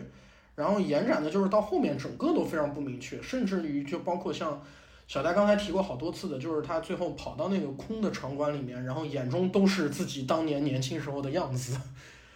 然后你会发现，所有这几段讨论，他核心想要讲什么，其实都非常的暧昧不明。对，然后我其实觉得这个东西有很多发展方向，比如说你你要讨论说，现在的人不必像以前那样为了这个东西拼上命，其实有很多东西可以讲，比如说现在。郎平就是有很多技术手段，他就是可以有一个 pad，然后有人会告诉他说，你就是我们假我们假设先我们先以主旋律的方向来考虑这个片子，你就是说你你现在是不是说，当你的国家富强了以后，你就是有技术手段可以让大家不必再做到那个程度上的牺牲，然后这个东西其实我觉得完全可以在这个主旋律的语境下面来贴回到你的故事里面，对吧？就是。你不必说你你要把它做的假大空，它就是很现实的一个东西。你就是现在你的国家条件就是支持你，让每一个球员既能照顾到他们个人的技术特色和他们的健康发展，又能以一种非常科学的方式去进行比赛，然后去试图获得胜利。我觉得这些都是可以，你可以放进去讲，而且它非常贴合。不管是主旋律也好，还是说体育环境的变化也好，它本来就很真实。然后我不知道为什么这些东西都没有最终，嗯，利用起来。然后其实他是有意的在试图利用的，比如说他提到有人为了谈恋爱走了，然后那段戏其实我觉得也也稍有点突兀吧。但是后来我听我一个朋友讲说，他其实那个东西是为了一个排球迷的梗，就是说因为排球迷知道有这么个人，然后所以大家会会心一笑。但是它放在故事里面，会让我觉得不是很彩蛋，不是很顺畅。嗯，就还是会聊到之前的一个话题，就是陈可辛他什么都想要，但他什么都没有做到。嗯。而且我刚刚也强调了，就是说，这个片子它没有一个能真正立住的一个主题在这儿，因为他什么都想讲。他，他可能想讲的可能是郎平他。的这种个人的这种精神，然后和这种国家精神的之间的一种对抗，然后他也可他他可能也也想讲这种爱国主义情怀的这种就这种女排精神的这种重启或者这种壮大，他都想讲，但他都没有讲好，这这这就会让我们在看的时候会觉得这个片子所表达的东西是不是特别的暧昧？我觉得这是一个特别重要的一个点，对，就是导演他在。他自己可能都不知道自己真正想讲什么，我觉得这有也有可能是因为他之前就是因为这个片子不是当时经历了很多，就是还还是有挺多故事的嘛。原来也不叫夺冠，原原来叫中国女排，然后后面也经过了各种删减啊什么的，所以它呈现出来的东西可能不是真正导演想表达的，或者是他真正想完整讲述的东西，这也有可能。嗯，这个这个东西就涉及到了一种。体制内的事情了，对吧？不可说，一种不可说 啊。对，不可说，不可说，大家懂的都懂。就是我觉得这方面的外部原因，是不是也会导致他把这个东西处理特别特别暧昧？就是他为了过审，对。而且就是我刚刚也有说到，就说郎平他其实一直到到他到现在，他支持的是人类的精神，而不是这种女排精神，他觉得女排精神是带带领不了他们去打球的。他需要的是什么？就是在，嗯，在影片的最开始的时候，嗯，大家应该知道，就李现他特别出演了一段嘛。他当时只说了，就他当时就说了一句话。他当时说的是什么？他当时说，他说未来的体育靠的不是人，是技术，谁掌握技术谁就能赢。他说了这样一句话，然后之后的那个，就我觉得这句话是不是，嗯，陈可辛他真正想要。就是想要表达出来的东西，我觉得他就是就是现在当，就是当今世界，你技术，然后还有人的努力，那是分就分不开的，就是你必须得有技术，但你也也得有人的努力。但是原来老老女排的那个阶段，它只有人的努力，所以那会儿不是之后就是当李现说完这句话的时候，然后那个老排球队长，呃，就教练，他就开始疯狂向他们砸球。就那个点，就会让我觉得带到最后面的话，是不是也有这样的一种影射？对，就是你会发现好多可以利用的非常好的叙事上的那个逻辑线都已经摆出来了，但是都没有引申。然后你其实李现那个点是可以拉长的。你比如说那个时代人们是如何跟技术去做对抗的，然后到了我们这个时代，你又如何重新去思考，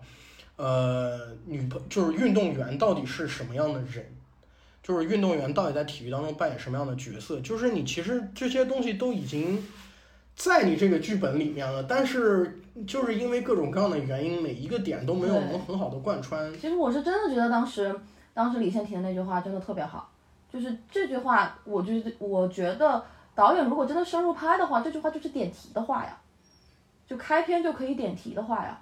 就可能他如果真的能把这句话贯穿始终的话，一开始的女排精神，他靠的真的就是人搏，就是人肉搏上去的。然后到了后面，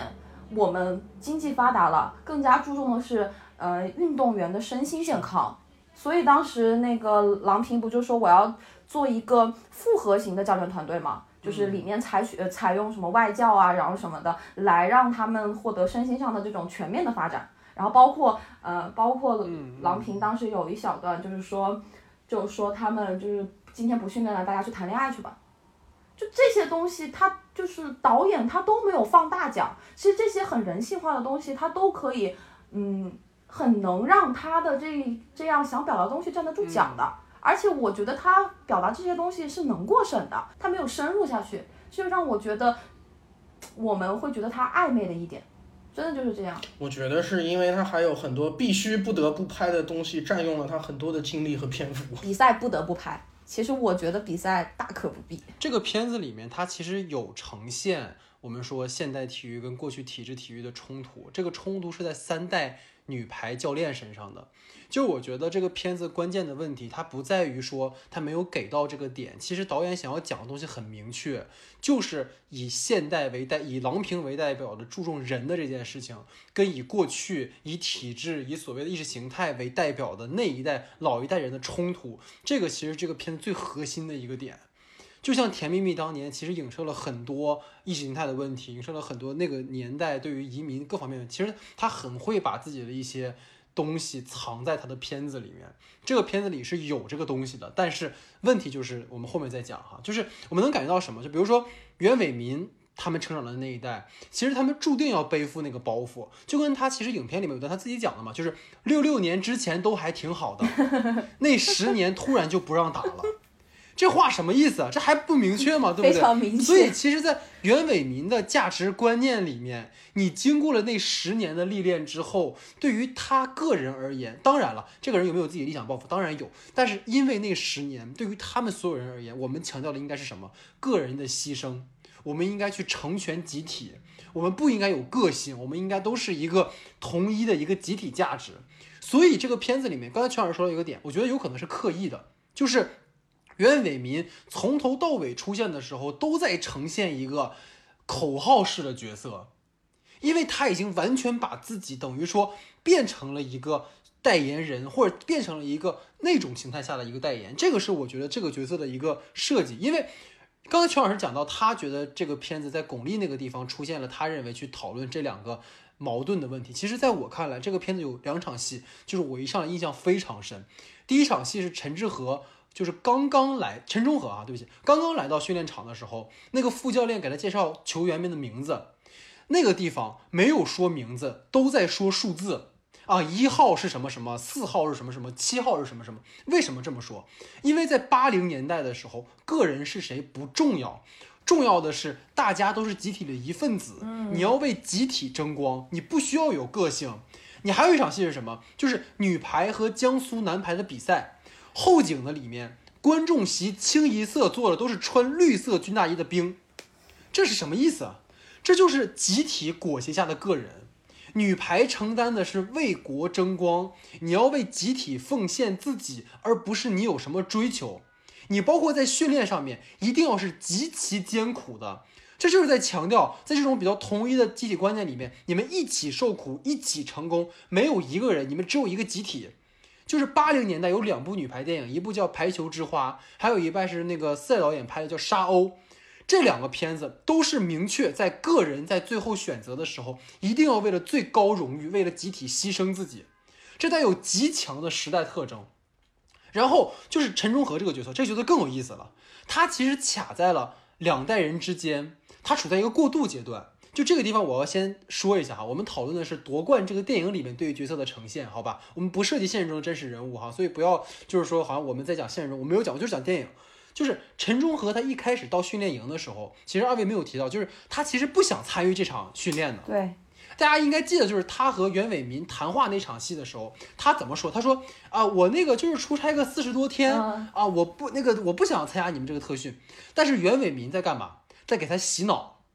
他一上来就跟他说：“你已经是中国女排的一员了，这是至高无上的荣耀。”这就是一种集体对于个人的同化，就是用一种同一的价值让他认可这个集体。你要为集体奉献，你要为集体去把你的个性、你的时间全部要为集体奉献。就是紧接着是什么？就是陈忠和看到了女排队员们训练异常辛苦，充满了牺牲奉献精神，然后陈忠和就被感召了，他成为这个集体中的一员了。这个。观念因为植入到他的脑子里面，直到他一生都在影响着他。就是你要为集体，要为这个同一的集体，你要去奉献，直到什么？就是一三年的时候，就是当然我们不讲现实哈，我再说一遍，就一三年的时候竞选女排教练的时候，他说的是什么？郎平能给中国女排带去最好的东西。他的观念里是以大局为重。不是说我作为教练怎么样，而是这个集体的利益怎么对集体最好，我就要怎么做。这个是陈忠和这个角色他给的东西，然后再来就是郎平，郎平是什么？就是体制的突围者，他是一个反叛者。这个反叛他不是大逆不道，而是说他深知打排球不是为了讨好谁，也不是说为了完成什么指标，我就是喜欢，我就是通过这个我能实现我的自我价值。所以说从这个角度去考虑的话，其实袁伟民那个八零年代对他的特训就很有意思，郎平天赋异禀。但袁伟民偏偏要不断的通过训练把他规训成一个机体中的分子，他让郎平把一切训练变成身体肌肉记忆，练成本能。这个本身我们讲，你包括科比他们也就是这种训练，就是对于对于运动员是必要的。但是同时，他是为了让袁伟民更好的，就是让郎平成为集中的一员。但是问题在哪儿？偏偏郎平就是那个完全知道自己要什么，你你无论怎么统一对我没有用。我是一个明确自己价值追求的人，所以他能够一枝独秀。因为就像他跟朱婷说的一样，打球不为父母，不为成为谁，就为成全自己。所以郎平成为就是回到国家队这个事儿，刚才我们已经提到了哈，他并不是说一三年才回来的。但是这个片子里面，我觉得刚才二位说道德绑架什么，就是挺有意思。但是你落回到人物情感上来讲，他回到这个集体里面，并不是因为某种意识形态的感召。是因为他爱排球，他爱曾经的队员们。就你想一想，他整个两场戏，就我们讲特别有那种所谓的呃，就是所谓主题先行吧，或者说关键先行。就是第一场戏，队伍蒙羞了，我曾经效忠的队伍蒙羞了。第二个点是什么？我的队友去世了。这两件事情是作用于他的私人情感。当然，你说它里面有没有那种中国女排需要你这种话，肯定有。但是真正让他回来的，不是说。啊，那个、那个、那个、那个什么东西让我怎么样？而是说，我本身我出于对排球的爱，我出于对队员的情绪情愫，我回来了。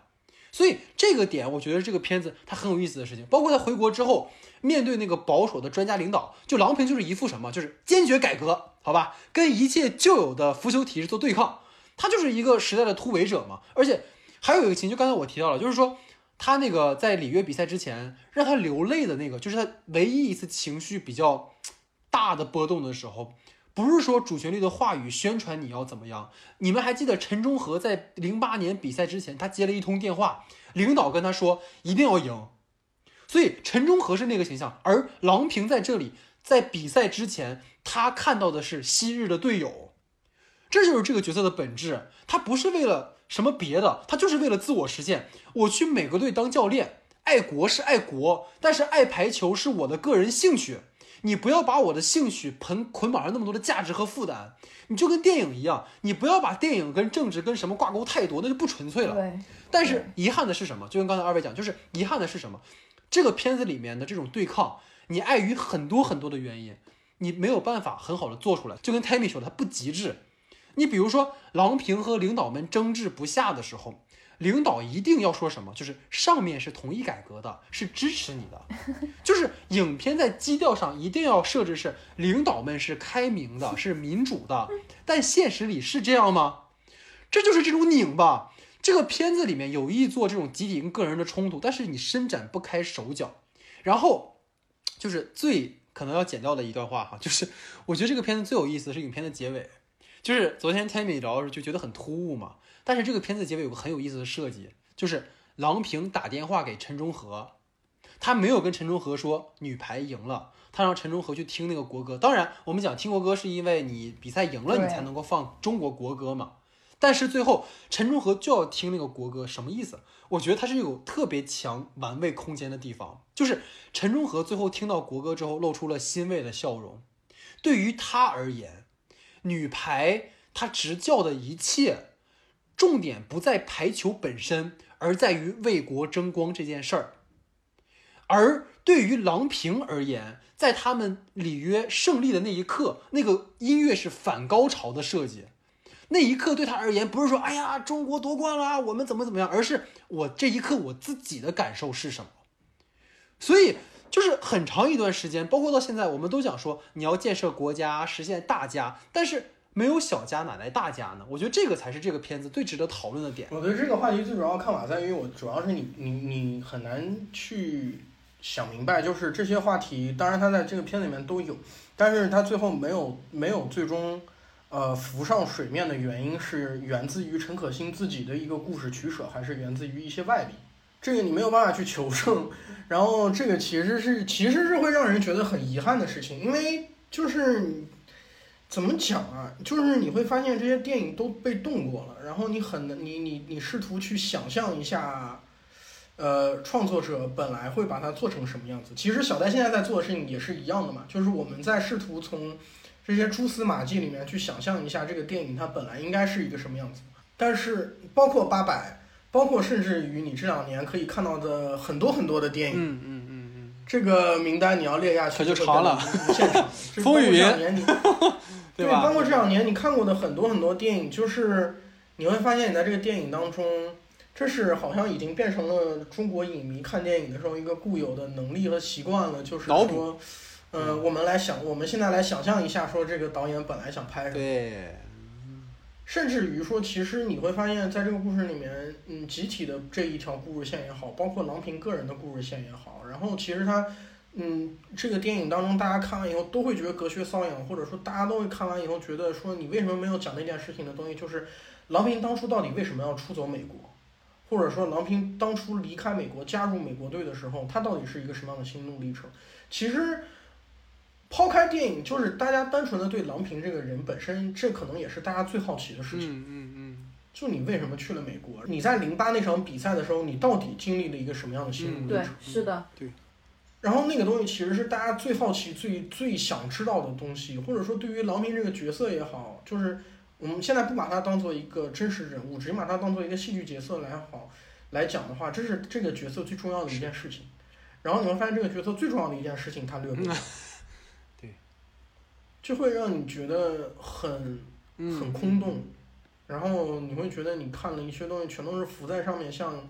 像像墨子一样的在上面的东西，但是底下的东西，底下东西你知道它在哪儿，但是你摸不到，你也看不到。对所以这个这个片子很很很难受哎的一种就是观中国观众特有的一种观影感受哈。而且这个片子其实就是 很强烈。其实我觉得，按照小戴他说的那一种拍法，就是假假设说按照你这样一种逻辑线来变成这个故事的主轴也好，我觉得它并完全没有说说它反了主旋律，或者说它它它意识形态上面有很大问题，就它仅仅是作为一种思辨上面来来阐释说嗯我们如今去如何认知国家精神和呃个人和体育。然后，然后它并不代表你不为国争光，对对是，对吧？它只是说你站在一种新的角度上面去，对对对是。对而且其实大家也大家每一个人真正去看嗯奥运会的时候，你你你看到，呃，运动员站上领奖台，然后国旗升起，国歌起来的时候，每一个人或多或少都一定还是会受到说那种带有国家荣誉感，因为奥运会本来就是这样的，奥运会本来就是以国家为名义去。去进行了一场赛事，然后它奥运会最后统计的时候，一定是按照每个国家的奖牌数量去统计的，它不是按照个人的奖牌数量去统计的。这是奥运会本来的本质，它并不会说会使你的这个故事往一种说我我把国家扔扔掉的这样一种方向，我觉得完全不会有。但是因为某些原因，某些我们现在也不一定知道的原因，它就是这个电影就是变成了这个样子，这就是非常令人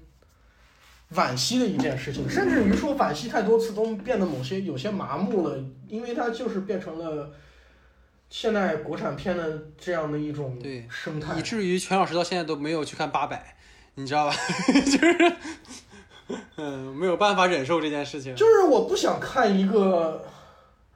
我不想看一个删减版，我想知道它原来是什么样子。然后我一坐到我去看八百，我坐到电影院，我还得想象一下管虎本来拍的片子是啥。那我的第二个话题呢，其实这样的啊，就是关于片中登场的非职业演员的表演问题哈，就是包括三代排球队员，他们都是基本本人出演，或者是选拔的没有表演经验的运动员哈，那他们的表演本身是否真的让影片更具有真实感了呢？这是第一个我觉得可以讨论的话题。然后第一个另外一个就是说。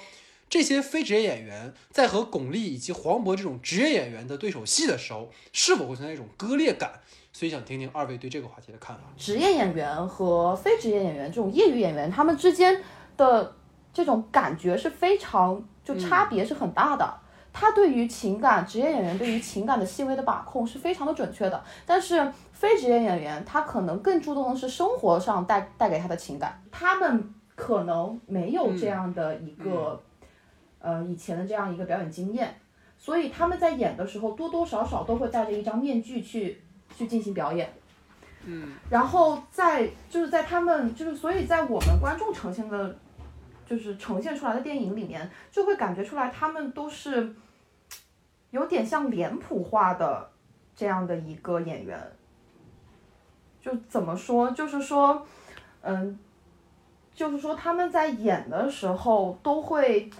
自我会戴一张面具，然后他们可能会，嗯，就觉得就是演戏是演戏，生活是生活。就是你平常可能在，比如说在电视上面，或者是在是呃现实的生活中碰到他们的时候，他们是完全另外一种状态，但是他们其实是在演他们自己。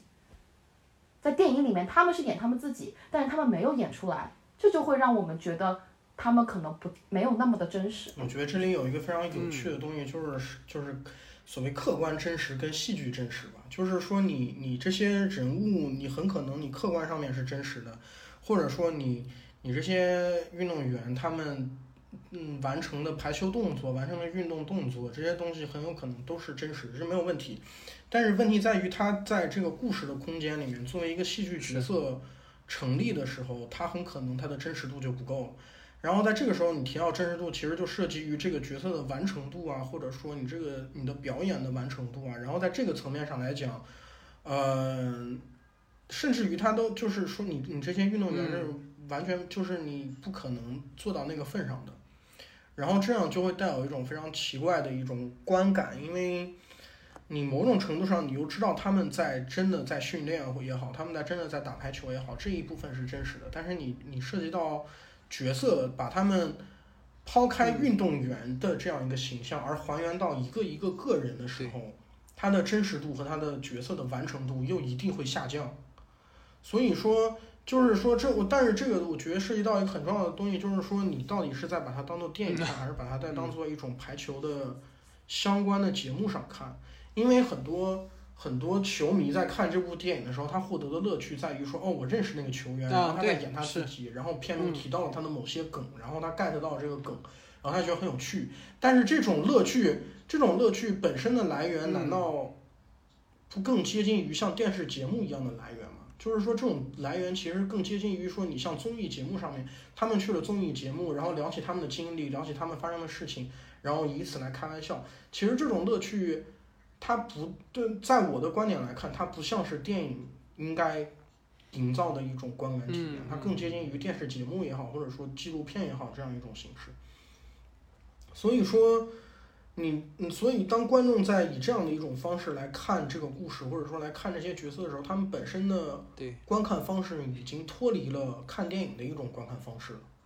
因为电影本身就是一个独立的戏剧空间，然后你现在在做的一件事情是，你试图。嗯，打破了这个戏剧空间，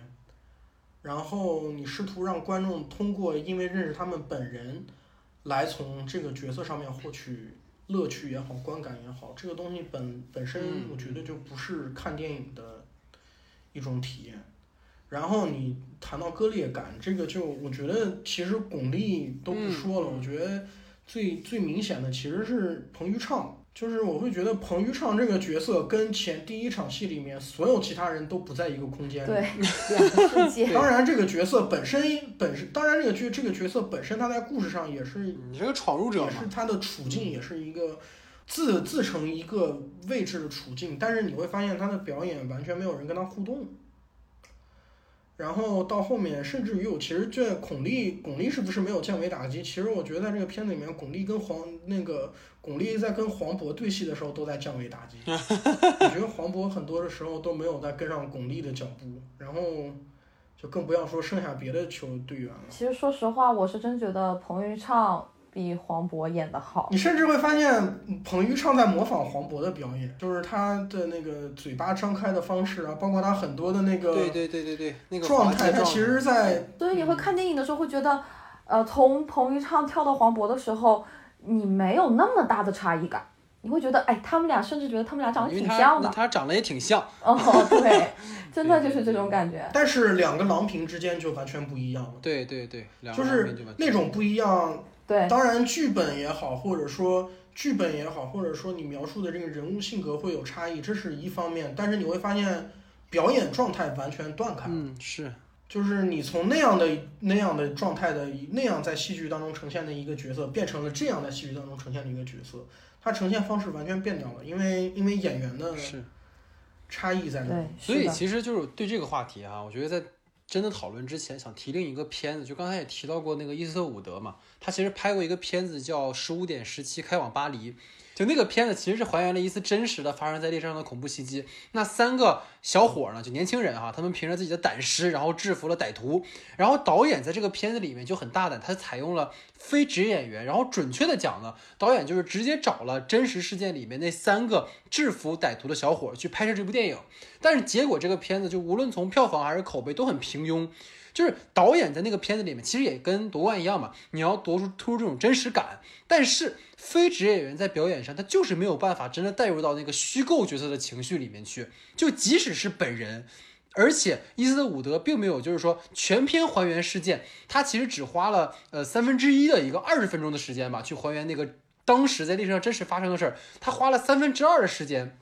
就像美国狙击手一样，他花了一个很长的时间去讲这三个人之间的友情啊，然后个人的这种成长啊、发展啊什么的。但是你就能想到，这三个年轻人他们没有表演经验，去呈现这种很复杂的人物的情感状态，其实是很尴尬的。就无论是表现力还是台词都很欠佳。但是最后那二十分钟就很精彩，为什么？因为那个段落就是动作戏居多，你不需要太多的表演，只要还原就行了。所以这就是素人演员会出现的问题。这个问题在夺冠里面一样出现。前面其实我们也说过一些了啊，就是演员他本身表现力有限，所以说你在表演上就不能完全靠演员的表演，因为是体育电影嘛，所以说你看这个片子里面它有很多靠大量的这种身体对抗和动作戏去填补演员表演的不足，包括刚才全老师讲到说年轻时候的郎平就更多的是动作，就是哎我举一百公斤，然后我要跳三米二，对吧？但如果说动作只是为了还原体育赛事而没有任何的信息量的话，其实就会造成一定人物塑造上的折损。其实刚才邱老师就提到说，呃，电影感或者说像电影这件事情，就是我觉得电影的镜头一定要是要有信息量，这个信息量不一定是情节的信息量，也可以是情绪的信息量。就是为什么会觉得说，相对于陈忠和这个角色，胡光啊相对比较清晰，就是因为青年和中年的陈忠和都是职业演员扮演的，对不对？你彭昱彭昱畅青涩的莽撞莽撞的，然后黄渤稳重的专业的，形成了非常鲜明的对比。但是白浪就不行，你白浪虽然说她是这个郎平的亲生女儿，对不对？你在这个形象上是无限逼近年轻时候的郎平的，包括她很多眼神，我当时就感觉我这不就郎郎指导年轻的时候吗？但是她真的是只有外形而无内核，她就会让这个角色就是没有说服力，尤其是你巩俐后面一亮相，这个拧巴感就更强烈了。到最后，其实你根本记不住谁，你就只能记住郎平、陈忠和，然后或者是朱婷吧，勉强加上。对吧？这也是导演就有意去刻画的角色，否则就是你没有办法去记住。然后今天整个节目刚开始的时候，其实这个全老师就猛夸了一下巩俐老师哈，所以我这边也要表达出我的这个呃爱意哈，就是就我印象很深的就是一开始就是在那个零八年比赛的时候，就是巩俐就是她上场演郎平是没有给正脸的，就各位如果回去就是他一开始这个片子他没有直接给巩俐正眼，你只能看到他的背影，还有他转笔的那个特写。但是仅就这两个动作状态的亮相，这个角色就出来了。就是巩皇真的是就是能够在一个背影里面就带出这个角色的特质，就包括说当巩俐饰演的郎平真正登场的时候，你会发现她的台词其实不多，她也没什么动作，她就是状态戏，这就是电影的东西，就是他完全靠状态去呈现。尤其是让人印象深刻的就是有三场戏啊，一个就是。零八年的时候，美国队就赢了巩俐，她离场那个时候，刚才我们听到。然后第二就我们都提到过啊，第二就是巩俐在美国那个家里听朋友骂中国女排。然后第三就是刘敏涛，就是那个离世跟郎平嘱咐的时候。这三场戏有个共同特征，就是巩俐没台词，她全是情绪。但是你就是能感受到他那个此时此刻心里所想的东西，这就是电影化的呈现，就是你能看到这个角色，就是巩俐在诠释的时候是有厚度的，她的表演不是只有开心、悲伤、疼、难过，它是有很多层次的，就他不是直接的给动作，所以这就是完全不一样的感觉。然后就是对于这种所谓的可能真实人物出演哈，我推荐大家一部电影，然后也不知道二位有没有看，就是有个叫《美国动物》的一个片子，前两年的一个电影。他其实就给这种真人出演的剧情片提供了一个新思路，是什么？就是他让本人出演了，但是本人在其中其实是一个受访者，一个采访对象。然后本人在片中出现是因为什么？他是一个坐标系，这个坐标系让虚构部分的演员的表演有了一个方向。而这个片子最后它很厉害的在于说，它打破了那个真实和虚构的界限。就是我们原本以为受访者在讲真事儿，但实际上受访者也在撒谎。然后虚构部分根据真实人物讲述还原的那个部分也是在造假，所以这个对于虚实的讨论和对于记忆的讨论，其实就显得在找真人来演的时候是更有价值的。但如果说你就是为了还原真实找真人来演的话，其实可能真的没那么合适。所以这个是我对于这个话题的看法哈。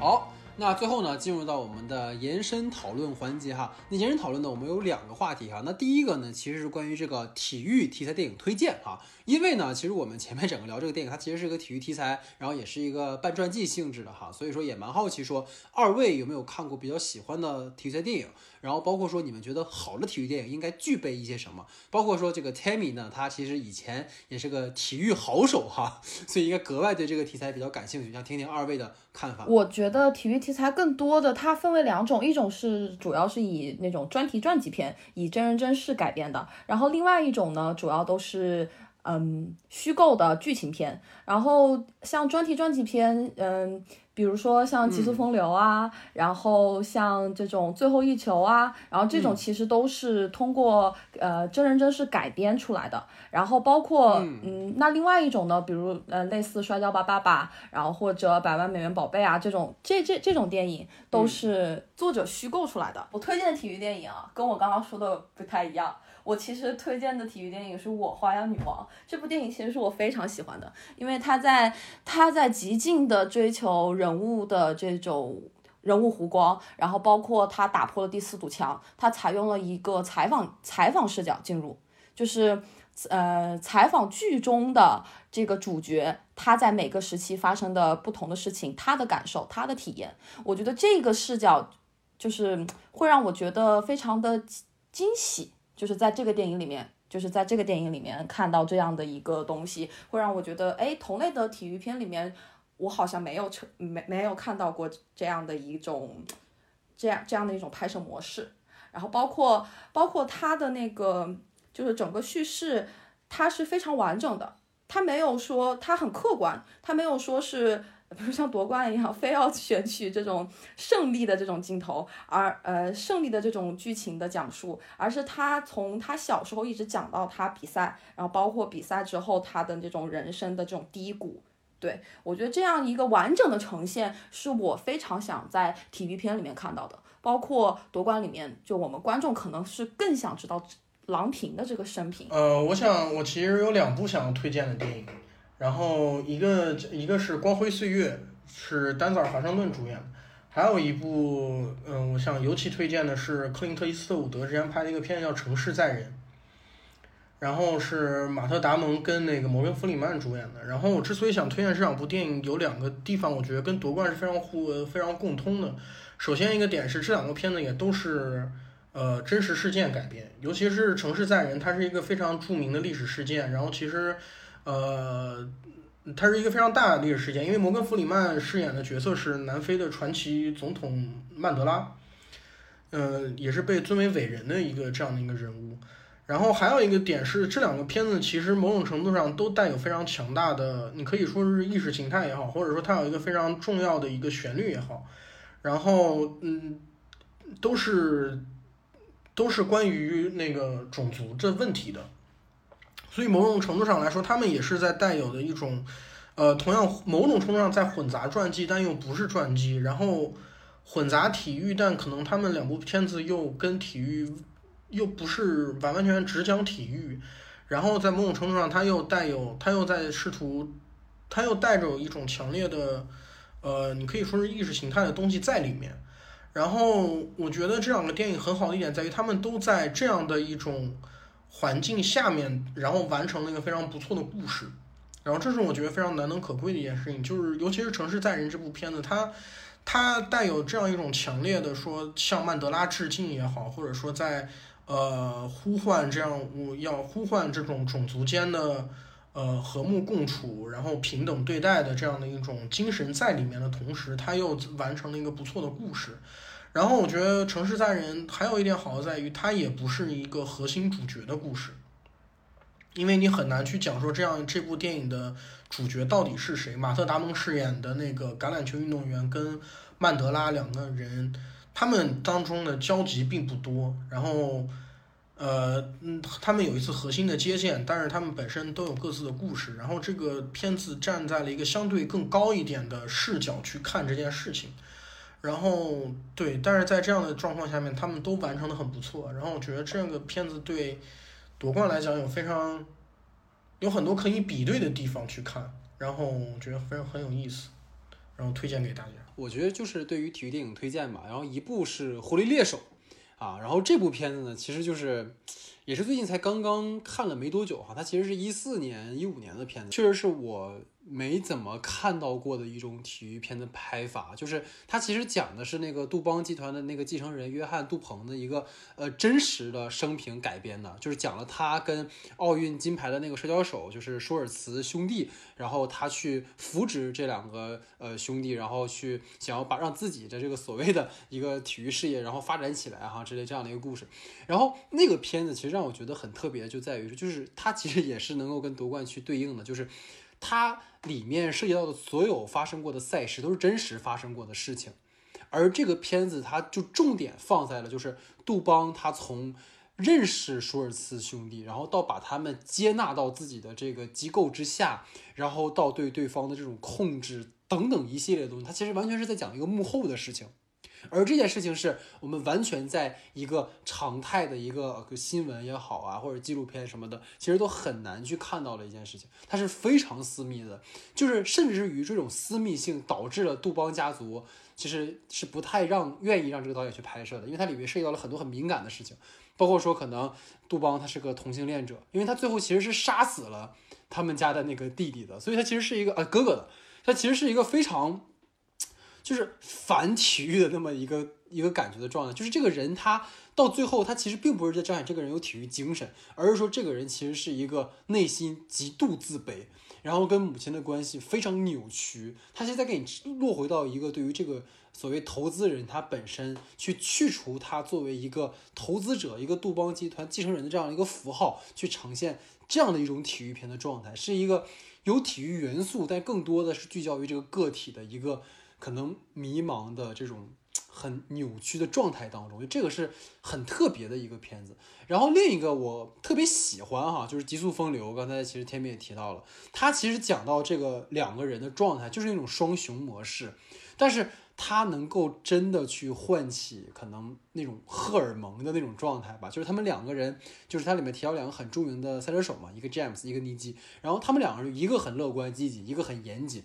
然后。他们俩有个核心的那个冲突是，有一个雨天比赛的时候，就是 Niki 他反对去在雨天进行比赛，詹姆斯支持。结果那次之后，尼基就发生了车祸。他整个去呈现这两个人的那种对决的状态，包括那种胜负欲，包括说可能就是基于 可能男性有的那种呃种种的感觉吧，其实都非常的细腻。而且它不仅仅是一个去彰显一个所谓赛车手的这种辉煌传奇的故事。他更加是在强调说，我们每个人在面对我们可能对手，或者是对于我们自己该怎么去做一个调和也好，或者该怎么去生活也好，这其实是一个非常好的一个片子。所以这两个推荐给大家哈。然后呢，毕竟是讲陈可辛的电影哈，所以我们简单的说对陈可辛作品做一个呃回顾哈，这是我们第二个话题哈，简单讨论就好了。就是在这个话题里面，其实想。跟二位做提问，就是说，首先说陈可辛的作品，它的一个特征，想听听二位怎么看啊？然后另外就是说，在他诸多作品当中，如果选择啊，可能各位比较喜欢和推荐的，会是哪部作品？好，来听听二位的看法。嗯，我觉得啊，就是我最喜欢陈可辛的那个诸多类型中，肯定是最喜欢爱情片。他的爱情片真的是可圈可点啊！就是他的爱情片里面，就是。我今天下午有写一句话，就是描描绘他的爱情片里面的观念。他就说，就是爱情在他的电影里面是一部悲伤的童话。对他其实就是一直在讲述着底层人物的生活的爱恨离愁，然后因为爱情，然后才知道爱是要用心呵护的。所以他的每一个故事的结局都会留有遗憾。对他的。而这种人生的这种遗憾，就是因为遗憾才会变得完美。然后就是我会觉得陈可辛是一个执着于缺憾的爱情这样一个主题的导演。对，在他的爱情片里面，不管是嗯他的那个什么双城故事啊，还是甜蜜蜜啊，还是如果爱啊，还是金枝玉叶啊，就是这一系列讲述爱情的他的早期的这种讲述爱情的片，它里面都会谈谈论到遗憾。然后还有一个特别显著的特点，就是这种小人物的这种底层人物的这样的一个呃，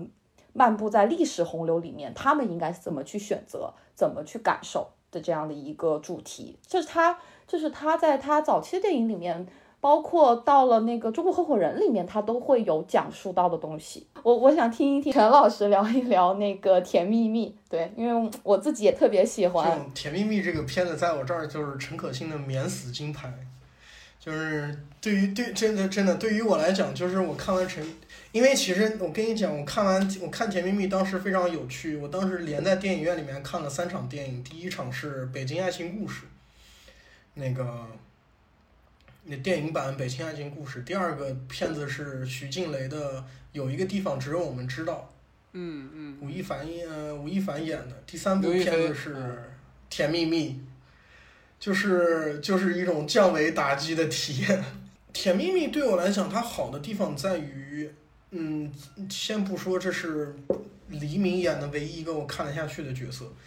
然后《甜蜜蜜》对于我来讲，它最好的地方在于它非常非常的接地气。嗯然后我觉得这很多程度上也是陈可辛很多电影我觉得很好的地方，就是他很接地气，就是你能切身的感受到他拍的是那样一个地方。《甜蜜蜜》里面我觉得这是最明显的地方，就是他拍的就是那样一个夹在那个时代的香港和那个时代的大陆之间的这样一个奇怪的地方，然后所有人夹在这样两种生活状态之间。对，然后在这样的时候的一个两个非常非常小的、非常非常普通的人物之间的爱情，甚至于说它里面提到的曾志伟演那个角色，其实也不是一个什么大黑帮头子，或者说一个大大英雄，或者说大坏人，就那个里面的曾志伟也是一个非常非常小的一个角色，就他就是一个，嗯，与其说他像一个黑帮头子，更不如说他就像个小混混。嗯嗯嗯，就是那样一种感觉，它非常非常，呃，非常非常质朴的呈现了一个那样的一个环境，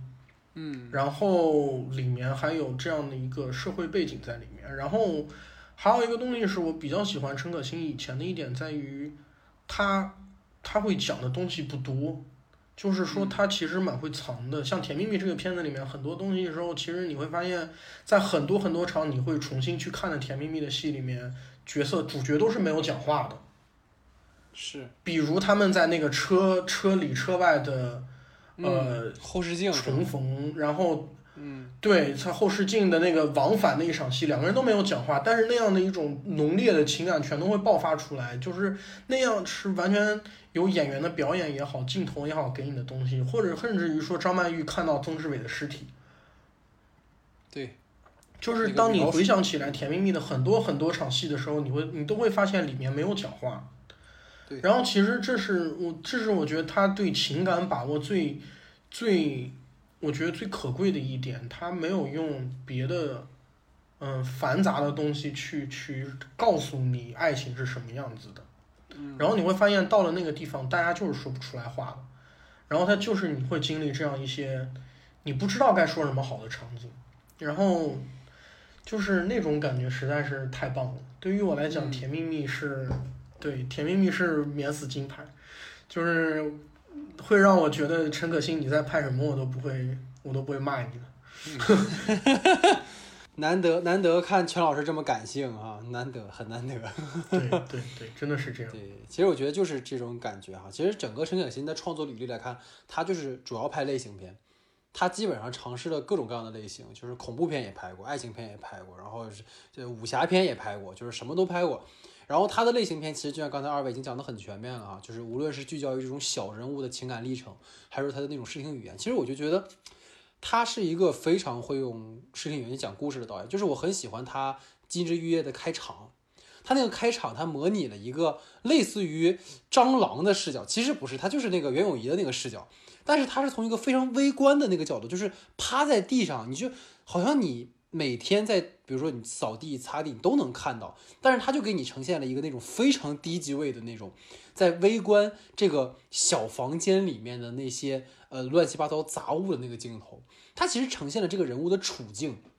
就是他是在一个我要给你讲的是这样的一个阶层的人，他将要通过什么样的方式去跃升到另一个阶层，无论这个方式他是会是不是荒谬的，就是在陈可辛的电影里面，这种荒谬感，这种荒谬感其实很多，就是包括《金枝玉叶》，包括《新难兄难弟》，他的那个处理都很荒谬。《金枝玉叶》里面，你你说你女男扮女扮男装，然后你还能跟人待那么长时间，这本身就很扯了。然后《难兄难弟》里面也是，我跟父亲有矛盾解决不了怎么办？穿越回去。对吧？他的那个点本身设计都很荒诞，但是就像刚才全老师讲的一样，就是还是他们讲的，就是他能够把这个荒谬的情境给他合理化，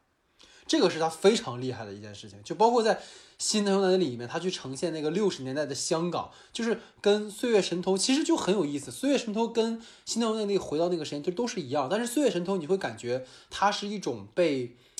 制作出来的场景，一种还原的场景。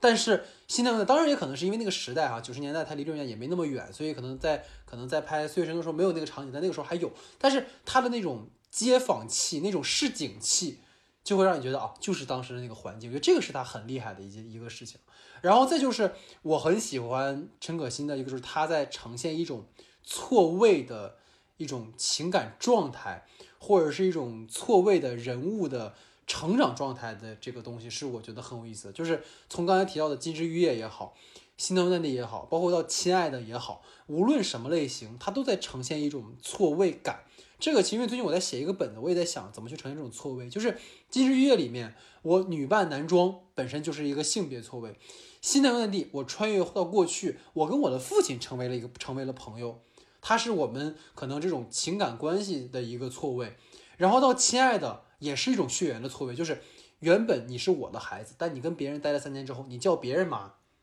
这也是一种错位。就是陈可辛很细腻的去呈现在不同的情感状态当中的错位关系，而这种错位关系可能恰恰是我们生活的常态，而他把这种常态，这种可能无法去在现实中拟合的事情，电影里面那么的。和谐的把它给捏合上，而且它能够给你一个导演的表达，在最后是我觉得很难得、很珍贵的事情。而就是像我们刚才讲的，你最后在夺冠里没有看到，就是对吧？就会觉得，就所以其实我们今天总归讨论这么多，也是因为我们对陈可辛是有期待的。如果说你随便换一个导演，你去拍这个片子，其实也无所谓。但是就是因为他是陈可辛。对吧？你亲爱的，无论我们讲他是不是过度煽情还是怎么样，但他那个人物的那个塑造，他那个整个的贯穿下来的情感状态，我们是能够带入进去的，至少我能带入进去，所以我们也自然会期待夺冠会不会也是这种感觉。就像刚才，其实二位就是开会的时候有聊到说，看完夺冠之后突然不期待李娜了，就是很怕她也被。对，这样去影响，主要还是李娜这个人物比郎平这个人物涉及到更多不难讲、不能讲的事情。对，她比郎平更反体制，更叛逆，又是不可说，你知道吧？叫李娜不可说，你知道吗？那总而言之呢，就是我们这一期节目哈，就是说讨论了整个的夺冠哈。当然，我们是就影片的文本本身来讨论，就是最近很怕有这种。哎，言论上的一些可能不合适哈，就是像大家可能会觉得，哎，你们评论夺冠怎么感觉好像对中国女排有意见啊？你们在抹黑这个教练什么的，就是完全没有这个意思哈，就是真的是在就电影聊电影，就像我们刚才刚才提到，就是不要给电影捆绑那么多，这是我们不可说到四十集一直在强调的一件事情。啊，然后也是非常好，是我们的这个听众朋友们哈，基本都是有一定这个情商智商的啊，没有那种很激进的人哈，过来说一些有的没的的话哈。但是确实是希望大家能够明，就是我们在讨论电影啊，我们讨论关于电影里面和外面的很多很多东西啊。然后其实，在看这个片子的时候，我有一个非常强烈的情感的一个感觉哈，因为如果大家听过我们前面的节目的话，其实 Tammy 是来录制过我们那个好久不见武汉那个纪录片的。然后这个片子其实我不知道二位有没有注意到，它的开场打的那个就是广电下面的那个标那个时间是二零二零年的第一部电影，就是突然在看它开始的那个审批的那个时间的时候，你有一种被带回到二零二零年的开始的感觉，就是很多人在。呃，过完半年的时候就说，在平行世界没有新冠的那个世界里面，我们会怎么样呢？可能一月二十四号的时候，我们就会看夺冠，然后我们去看《唐人街探案三》，然后我们去过了一个春节，然后三月春暖花开，我们又开始了新的一年，武汉樱花盛开，可能是这样的一个世界。但是，但是在我们今天看来，好像夺冠又帮我们回到了那个时间。就是我当时很想去。呃，写的一个话是说，我觉得感谢夺冠吧，因为夺冠让我们好像重新过了一遍二零二零一样。就是无论这个电影内部的世界里面它有这样或那样的问题，这样或那样的局限，但至少当我看到二零二零年第一部电影的时候，你会觉得电影的世界就是这样的一个存在，它让我们能够好像凝固时间，就像信条一样，它让我们把整个时间能够倒放回那个开始。然后也是真的是觉得这可能就是电影的魅力吧，所以我当时是很有感触的哈，所以我特别想留在就是最后，呃，想跟大家去做一个分享哈。这样的一件事情，所以呃也是希望吧，大家能够多多的去看好电影。然后因为整个啊、包括国庆档啊，然后这个年末会有很多很多的电影上映哈，包括我不知道二位有没有注意到，就是那个呃夺冠的贴片广告是有那个风林火山的。啊，然后如果就是大家如果听过我们前面的，我们听听过前面节目的话，就是呃，全老师我我们就是当时做了一个二零二零年展望的时候，我们都非常期待《风林火山》，因为可以说它也许代表了港片最后的尊严哈，赌上警匪片这个这个罐头哈，所以说也是希望说能够看到一部不一样的港片吧，就是也是呃作为可能学电影的或者是喜欢电影的。然后我们的一点期待吧，所以总而言之啊，这就是我们的第四十一期节目，然后也非常感谢哈全老师跟 Tammy 的参与，全老师不用感谢了哈，已经来过太多次了，你对他已经厌烦了，是吧？但是对 Tammy 有有机会还可以多来哈，就是很好很好哈，对，所以这是我们的四十一期节目，然后感谢大家的收听，我们下期节目见。你我穿越过生命之河。